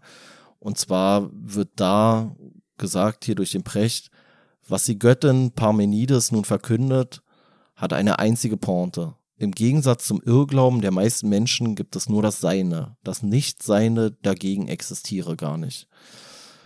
Denn der Grund, warum Parmenides meint, dass es nur das Seine gibt und nicht das Nichtseine ist, dass man sich das Nichtseine nicht vorstellen kann. Da alles, was es gibt, etwas ist, das ich mir in meinem Kopf vorstelle, so ist dort für Nichtseiendes kein Platz. Man kann nicht an nichts denken, nur an etwas. Das Seine ist also mit dem Denken identisch. Und das fand ich äh, ganz interessant, weil wir, weiß nicht mehr in welcher Folge das hatten, aber da hatte ich das schon mal erzählt mit diesen Indianern. So, also mit den Ureinwohnern Nordamerikas, die in ihrer Sprache häufig keine Begrifflichkeit für das Nichts haben, weil es das Nichts für sie ja nicht gibt, weil das Nichts keine Relevanz hat, weil es ja nicht da ist. So. Und die sich mit Sachen beschäftigen, die da sind und hier geht es sozusagen, wenn man so möchte, darüber hinaus, dass er sagt, so man kann ja nicht über nichts nachdenken, ohne gleichzeitig an etwas nachzudenken. Und woran ich dabei auch denken musste, ist, dass ja viele Sachen, die mit diesem Wort nicht zusammenhängen, nur in einer bestimmten Zeit nicht sind. Und er sagt ja, dass wenn ich denke, ist es da. Und wenn ich denke, dass es äh, da ist, dann ist es auch in irgendeiner Art und Weise vielleicht möglich. Und da muss ich so an das Beispiel jetzt vom, vom Fliegen denken. So, weißt du, also der Mensch hat gesagt, ich kann nicht fliegen. Und dadurch, dass er gedacht hat, ich kann nicht fliegen, hat er sich überlegt, wie kann ich denn machen, wie, wie würde es denn aussehen, wenn ich fliegen könnte? Oder wie könnte es denn sein, dass ich fliegen kann? Und dadurch hat man dann so eine Entwicklung hingemacht und heute ist ganz selbstverständlich, dass wir sagen, ja, der Mensch selber kann nicht fliegen, aber wir können uns behelfen zu fliegen, während wir ja sonst gar nicht drüber nachgedacht hätten, dass ein Mensch fliegen kann. Du meinst, es widerspricht so ein bisschen dem, was, was er hier auch sagt. So. Nee, ich habe so verstanden, muss ich sagen. Ja. Also das, ja, hier wird das, ja auch darauf verwiesen, dass dem, was er wohl gesagt hat, hier auch widerspricht, dass es ja auch ähm, Sachen gibt, die in der realen Welt gar nicht so direkt eine real existierende Vorlage haben. Ja, Hier ja, wird dann okay. gesagt Harry Potter oder Ja. Gandalf oder so, aber dass wir trotzdem diese Charaktere dann erfunden haben und die für uns irgendwie eine Relevanz haben, aber nur auf Basis so einer fiktionalen Realität, sage ich mal. Und ähm, ja, für mich war es auch schwierig, weil ich mir dann gedacht habe, wie sich so jemand, weißt du, also ich bin ja Atheist und wenn äh, es dann so darum ging, ja, was ist nach dem Tod, dann sagen andere Atheisten oft, dann ist nichts. Und für mich ist das, dieses Nichts immer die gruseligste Sache, weil ich mir ja nichts auch nicht vorstellen kann, dementsprechend auch nicht weiß, was nichts ist. Und deswegen ist für mich auch so ein Faktor, der damit reinspielt, die Frage danach, was der denn für eine Vorstellung hatte dann von dem Tod oder dem, was danach kommt. Weißt du, dann habe ich mir gedacht, der kann sich ja nicht vorgestellt haben, dass danach nichts ist, weil nichts gibt es ja seiner Meinung nach eigentlich gar nicht. Weißt du, wo ich mich dann auch wieder frage, ob er so eine, hier hattest du ja gesagt, mit diesem Göttlichen oder so, daran erkennt man, finde ich schon, dass er auch irgendwie so ein göttliches Bild hatte, wobei ja auch dieses Göttliche auch schon wieder was ist, was eigentlich auf so fiktionalen Realitäten aus unserer heutigen Sicht heraus ähm, beruht. Während er es aber damals so als, als real wahrgenommen hat, weißt du? Also es sind eigentlich auch Sachen, die nicht existieren, aber in seiner Welt vielleicht existiert haben, so irgendwas Göttliches. Und deswegen für ihn gar nicht seiner eigenen These widersprochen hat. Von wegen, ja, was es nicht gibt, kann ich mir auch nicht vorstellen. Aber er stellt sich ja scheinbar irgendeine göttliche Kraft vor, von der wir heute oftmals sagen würden, die gibt es ja gar nicht. Ja, also wird hier ja auch nochmal kurz erwähnt, wie Heraklit, so glaubt auch Parmenides an die Göttlichkeit des Logos, eine höhere Vernunft, die sich allerdings nur wenigen Menschen mitteilt. Also da kann man ja auch sagen, das ist halt so irgendwas äh, nicht wirklich Greifbares, aber was definitiv da ist und was für ihn ein bisschen diesen, diesen göttlichen äh, Charakter hat. Und dann wird hier noch weiter gesagt, was also ist die Quintessenz des Parmenides? Wenn nur das existieren soll, was ich denken kann, dann muss umgekehrt das, was ich denken kann, auch existieren. Und das ist für mich halt so dieses, das ist halt für mich dieses Ding so auch, ähm, wenn man jetzt beispielsweise sagt, naja, also es kann ja nicht allen Menschen gut gehen. So. Dann wäre halt nach seiner Logik, also wenn ich davon ausgehen kann, dass es nicht allen Menschen gut gehen kann, dann muss es aber auch die Möglichkeit geben, dass es allen Menschen gut gehen kann. Also wenn ich mir das nicht vorstelle, also wenn ich mir vorstelle, dass das nicht geht, muss es gleichzeitig auch gehen. So habe ich eher gedacht. Oder aus so einem wissenschaftlichen Aspekt, ja, der Mensch kann doch nicht auf dem Mond, so, weißt du? Und aufgrund der Tatsache, dass wir darüber nachdenken, dass wir nicht auf den Mond können, machen wir uns Gedanken darüber, was uns daran hindert, auf den Mond zu reisen oder auf den Mond zu fliegen und finden darüber den Weg. So. Also ich habe es eher aus, aus, diesem, aus diesem Aspekt her gesehen. Oder halt auch einfach dann auf, auf so eine andere Sache bezogen, die halt in der Antike wahrscheinlich mehr eine Rolle gespielt hat als heute, glücklicherweise. Aber auch sowas so, dass der Mensch ja nicht gleich sein kann. Also dass es Unterschiede zwischen Menschen gibt. So. Und dann irgendwann Jahrtausende später haben wir sowas wie Menschenrechte für uns erkannt. Weißt du, so eine ganzen Sachen, so dass Menschen halt doch, und da, da ist ja auch wieder dieses Ding vom, vom Logos, wenn du so möchtest, drinne, dass man halt sagt, so, das ist halt einfach vernünftig, dass jeder Mensch eigentlich die gleichen Rechte hat. Ob wir es immer so umsetzen, ist eine andere Frage. Naja, hier wird ja auch wieder darauf verwiesen, wie du es auch schon meintest, dass der da auch sehr äh,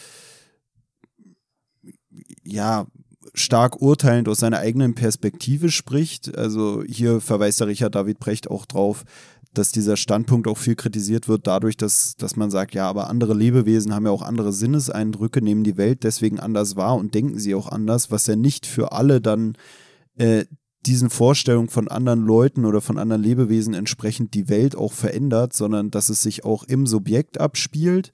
Und darauf wird ja auch verwiesen, dass er sozusagen der erste Philosoph ist, der nicht nur den Erkenntnisgegenstand in den Mittelpunkt stellt, in dem Sinne, dass du irgendwas hast, was man mathematisch erfassen will, sondern auch äh, das Erkenntnissubjekt selbst, also das Erkenntnissubjekt als die Person, oder das Individuum, welches sich Gedanken um die Welt macht, während er aber sich eigentlich selbst dabei in den Mittelpunkt stellt, als das eine Subjekt, an dem er das Ganze festmacht, weil Ja, er sich selbst ja wie so einen Erleuchteten auch ansieht, so ähnlich wie der Heraklit.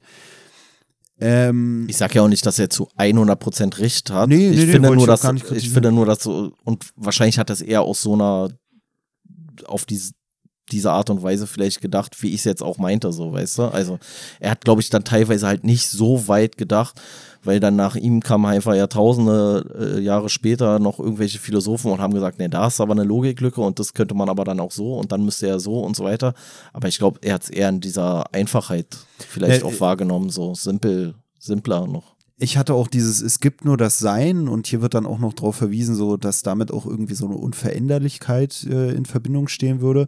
Da hatte ich auch so ein bisschen so dann doch vielleicht wieder auf so einer esoterischen Ebene so dieses im Moment leben wahrgenommen, weißt du, in dem, was hier stand, so dass, dass er auch gar nicht so jemand war, der so jetzt mega in die Zukunft geguckt hat oder in die, in die Vergangenheit und deswegen war ich da so ein bisschen schwierig bei diesem, wenn es so ums Fliegen ging und so auch, das Gefühl Ja. hatte, dass es so war, so wir leben im Moment oder so. Und da musste ich auch an Tim Parks denken, von dem wir letztens was gelesen hatten, der in seinem Buch über das Schreiben geschrieben hat, dass er früher irgendwie so eine Auffassung davon hatte, dass äh, Charaktere eigentlich wenig wandelbar seien, weswegen er seine Bücher auch immer so geschrieben hat, dass die Charaktere da gar nicht so, eine große, so einen großen Wandel durchlebt haben, dass er dann aber irgendwann für sich festgestellt hat, dass dieser Mangel an Wandlung seiner Charaktere für ihn auch so ein bisschen sowas war, wie so eine Rechtfertigung dafür, dass er selber sich auch als Mensch nicht verändern muss, weil Menschen ja nicht wandelbar sind. Und so hatte ich es hier auch dann so ein bisschen wahrgenommen, so dieses alles ist einfach und äh, weiß ich nicht, es bleibt so, wie es ist und daran wird sich auch nichts ändern oder so.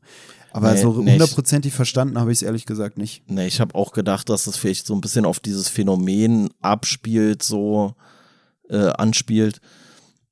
Denke nicht an den rosa Elefanten so und woran denkst du an einen Elefanten, der rosa ist? Und in dem Moment, wo du daran denkst, dass der Elefant rosa ist, existiert er, auch wenn er nicht da draußen irgendwo jetzt gerade rumläuft, aber er existiert ja zumindest in deinem Geiste. So, weißt du, und damit existiert die Vorstellung davon, wie das auszusehen hat. Und damit ist es auch ein Stück weit in der Welt. Ne, ich finde, das Ding ist ja aber auch da, wo hier dieses Beispiel des Nichts angeführt wird, habe ich auch das Gefühl, ich kann nichts benennen, was ich mir nicht vorstellen kann, abgesehen vom Nichts. Genau, genau, das meine ich ja.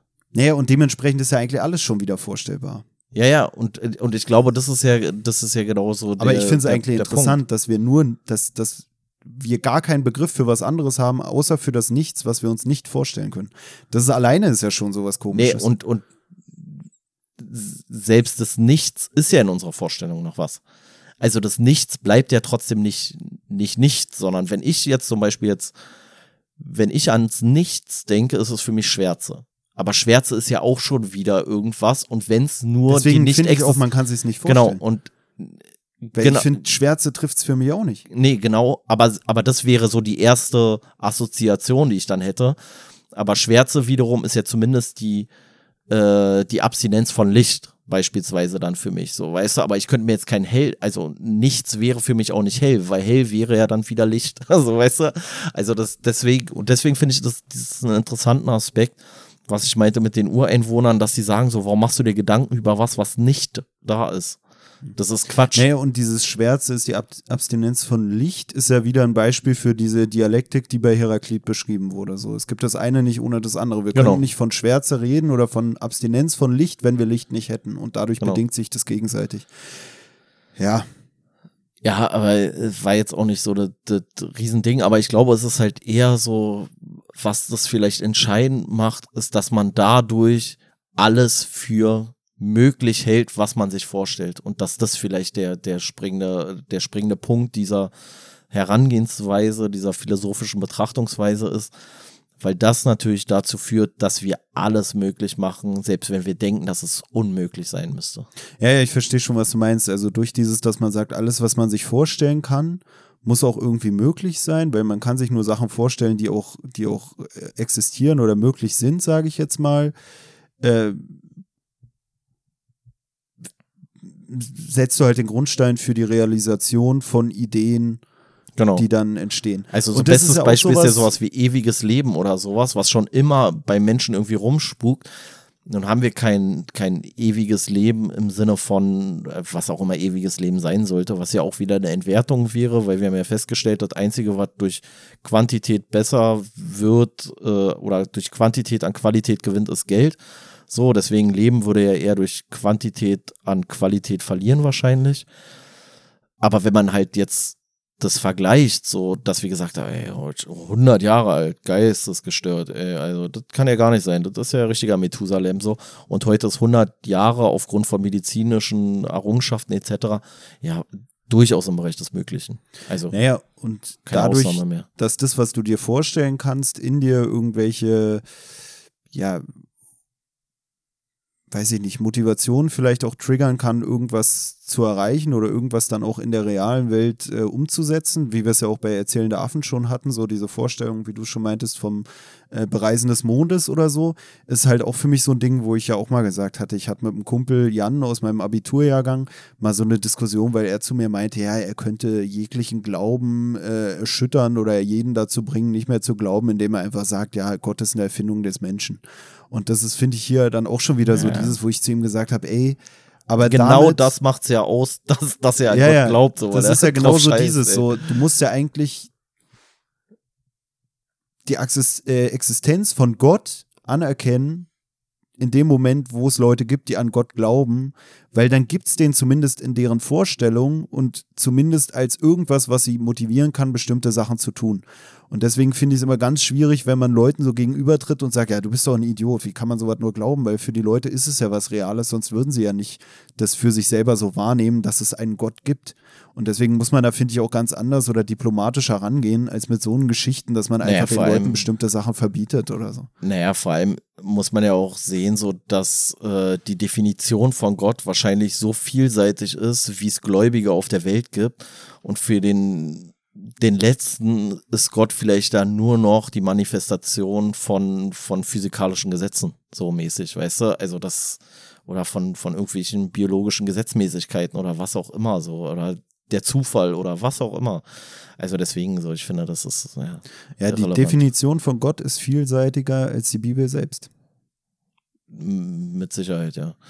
Und die Bibel selbst ist ja auch nur die Auffassung von Gott, die einige wenige dazu auserkoren haben und gesagt haben, so wollen wir bitte, dass ihr an Gott glaubt. Deswegen ist die Definition von Gott ja auch vielseitiger als die Bibel selbst, weil die Bibel ja eigentlich äh. auch irgendwie eine Definition von Gott ist, indem sie sein Handeln versucht irgendwie in so einem Buch anhand von, einer, von einem Bruchteil von Geschichten irgendwie darzulegen. Eigentlich soll es ja den Gott darlegen als Buch oder irgendwie sowas. Und dann hast du noch den Koran oder wie auch immer man den richtig ausspricht, der macht ja im Endeffekt auch was ähnliches. Wen? Na, den Koran. Ach, ach Aber so, man spricht den doch ja. irgendwie so Koch an. Ach so, okay. so. Ja. Ich, ich, ich dachte, ich dachte jetzt, den Koch, Alter, was für ein Koch, Alter. Also, keine Ahnung. Ähm, ähm, ja. Da fällt mir gerade ein, äh, noch eine Sache aus der Schulzeit. Und zwar hatten wir mal einen Test geschrieben im Englischen zu so einem komischen Kackbuch, was wir lesen sollten, wo sich so ein Mädel in so einen hawaiianischen Koch verliebt. Und da hat einer meiner Klassenkameraden, äh, du kennst den sogar auch, Alles hieß der, der hat dann im Test irgendwie, Trottel. als er es zusammenfassen sollte, hat er irgendwie geschrieben, uh, the book is about a girl who, who loves a Hawaiian cock. Ja, gut. Und, und die Lehrerin hat uns das zurückgegeben und hat sich selber beömmelt darüber, dass er, hat da er auch auf Deutsch übersetzt hat Hat er auch Cock geschrieben? Ja, ja. Da stand halt, äh, die, die hat sich in, in hawaiianischen Schwanz verliebt. Ja, ja, das Was gar nicht mal so, nee, ich wollte es für die Zuhörer übersetzen, weil unter anderem hört ja mein Vater zu. Und ähm, oder in einen hawaiianischen Hahn. Wäre die Alternative gewesen. Das ist ja auch Cock einfach nur? Ja, ja, ja, ja. Vielleicht hat die Lehrerin deshalb gelacht. Ja, ja, wahrscheinlich. ähm, hast du noch was? Nee, ich bin eigentlich äh, fertig für heute. Ich bin auch fertig. Wir haben ziemlich viel vorneweg schon diskutiert gehabt. Ein paar Minuten waren ja noch vorne jetzt bei Deswegen, der Aufnahme immerhin. Ja. Naja. Wir haben nachgeschlagen, vorgeschlagen heute. okay. Ähm, ja, also wenn du nicht mehr hast, würde ich Feierabend machen für heute. Ich habe jetzt Feierabend für heute. Das reicht heute auch. Ja. Ähm, Sehr anspruchsvoll schon so, dieses Buch. Man hat bei jeder viel, Äußerung, also ich jedenfalls bei meinen Äußerungen immer Bedenken, doch irgendeinen Scheiß gelabert ja, ja, kann, kann passieren. Ey, aber zieht euch einfach das raus, was am besten in euer Weltbild passt, weil anders haben es die Philosophen auch nicht gemacht die ziehen sich ja auch nur das raus, was sie irgendwie gut finden. Und Precht wiederum zieht sich ja bei den Philosophen auch nur das raus, was er meint, Erwähnung, äh, es wäre eine Erwähnung hier in seinem Buch wert. Ähm, von der Warte her finde ich, äh, wir ziehen einfach wieder noch weniger raus, als Precht rausgezogen hat. Und ihr zieht noch weniger raus, als wir rausgezogen haben. Hauptsache, wir ziehen alle irgendwas raus. Ja, und Hauptsache, wir ziehen jetzt alle einen Finger und machen Feierabend für heute. Na, und Hauptsache, wir halten uns nicht vom Logos erleuchtet oder von, von irgendeiner göttlichen Kraft mit dem Logos beseelt und deswegen für die, die hier alles richtig sagen. Nee, nee, ich bin schon der Meinung, ich habe hier ziemlich viel Blödsinn geredet heute. Aber bin ich zufrieden mit. Äh, Solange der Zuhörer das nicht checkt, ist er eigentlich schon wieder egal. Ja. Aber war ja alles logisch, war? War ja vom Logos durchtränkt gewissermaßen. Wie dem auch sei, wir machen jetzt Feierabend. Ähm, schöne Dresswochenende, schöne Woche, wann auch immer ihr euch das hier reinfahrt. Bleibt stabil. Eure stabile Seitenlage. Auf Instagram erreichbar unter stabile-seitenlage-podcast.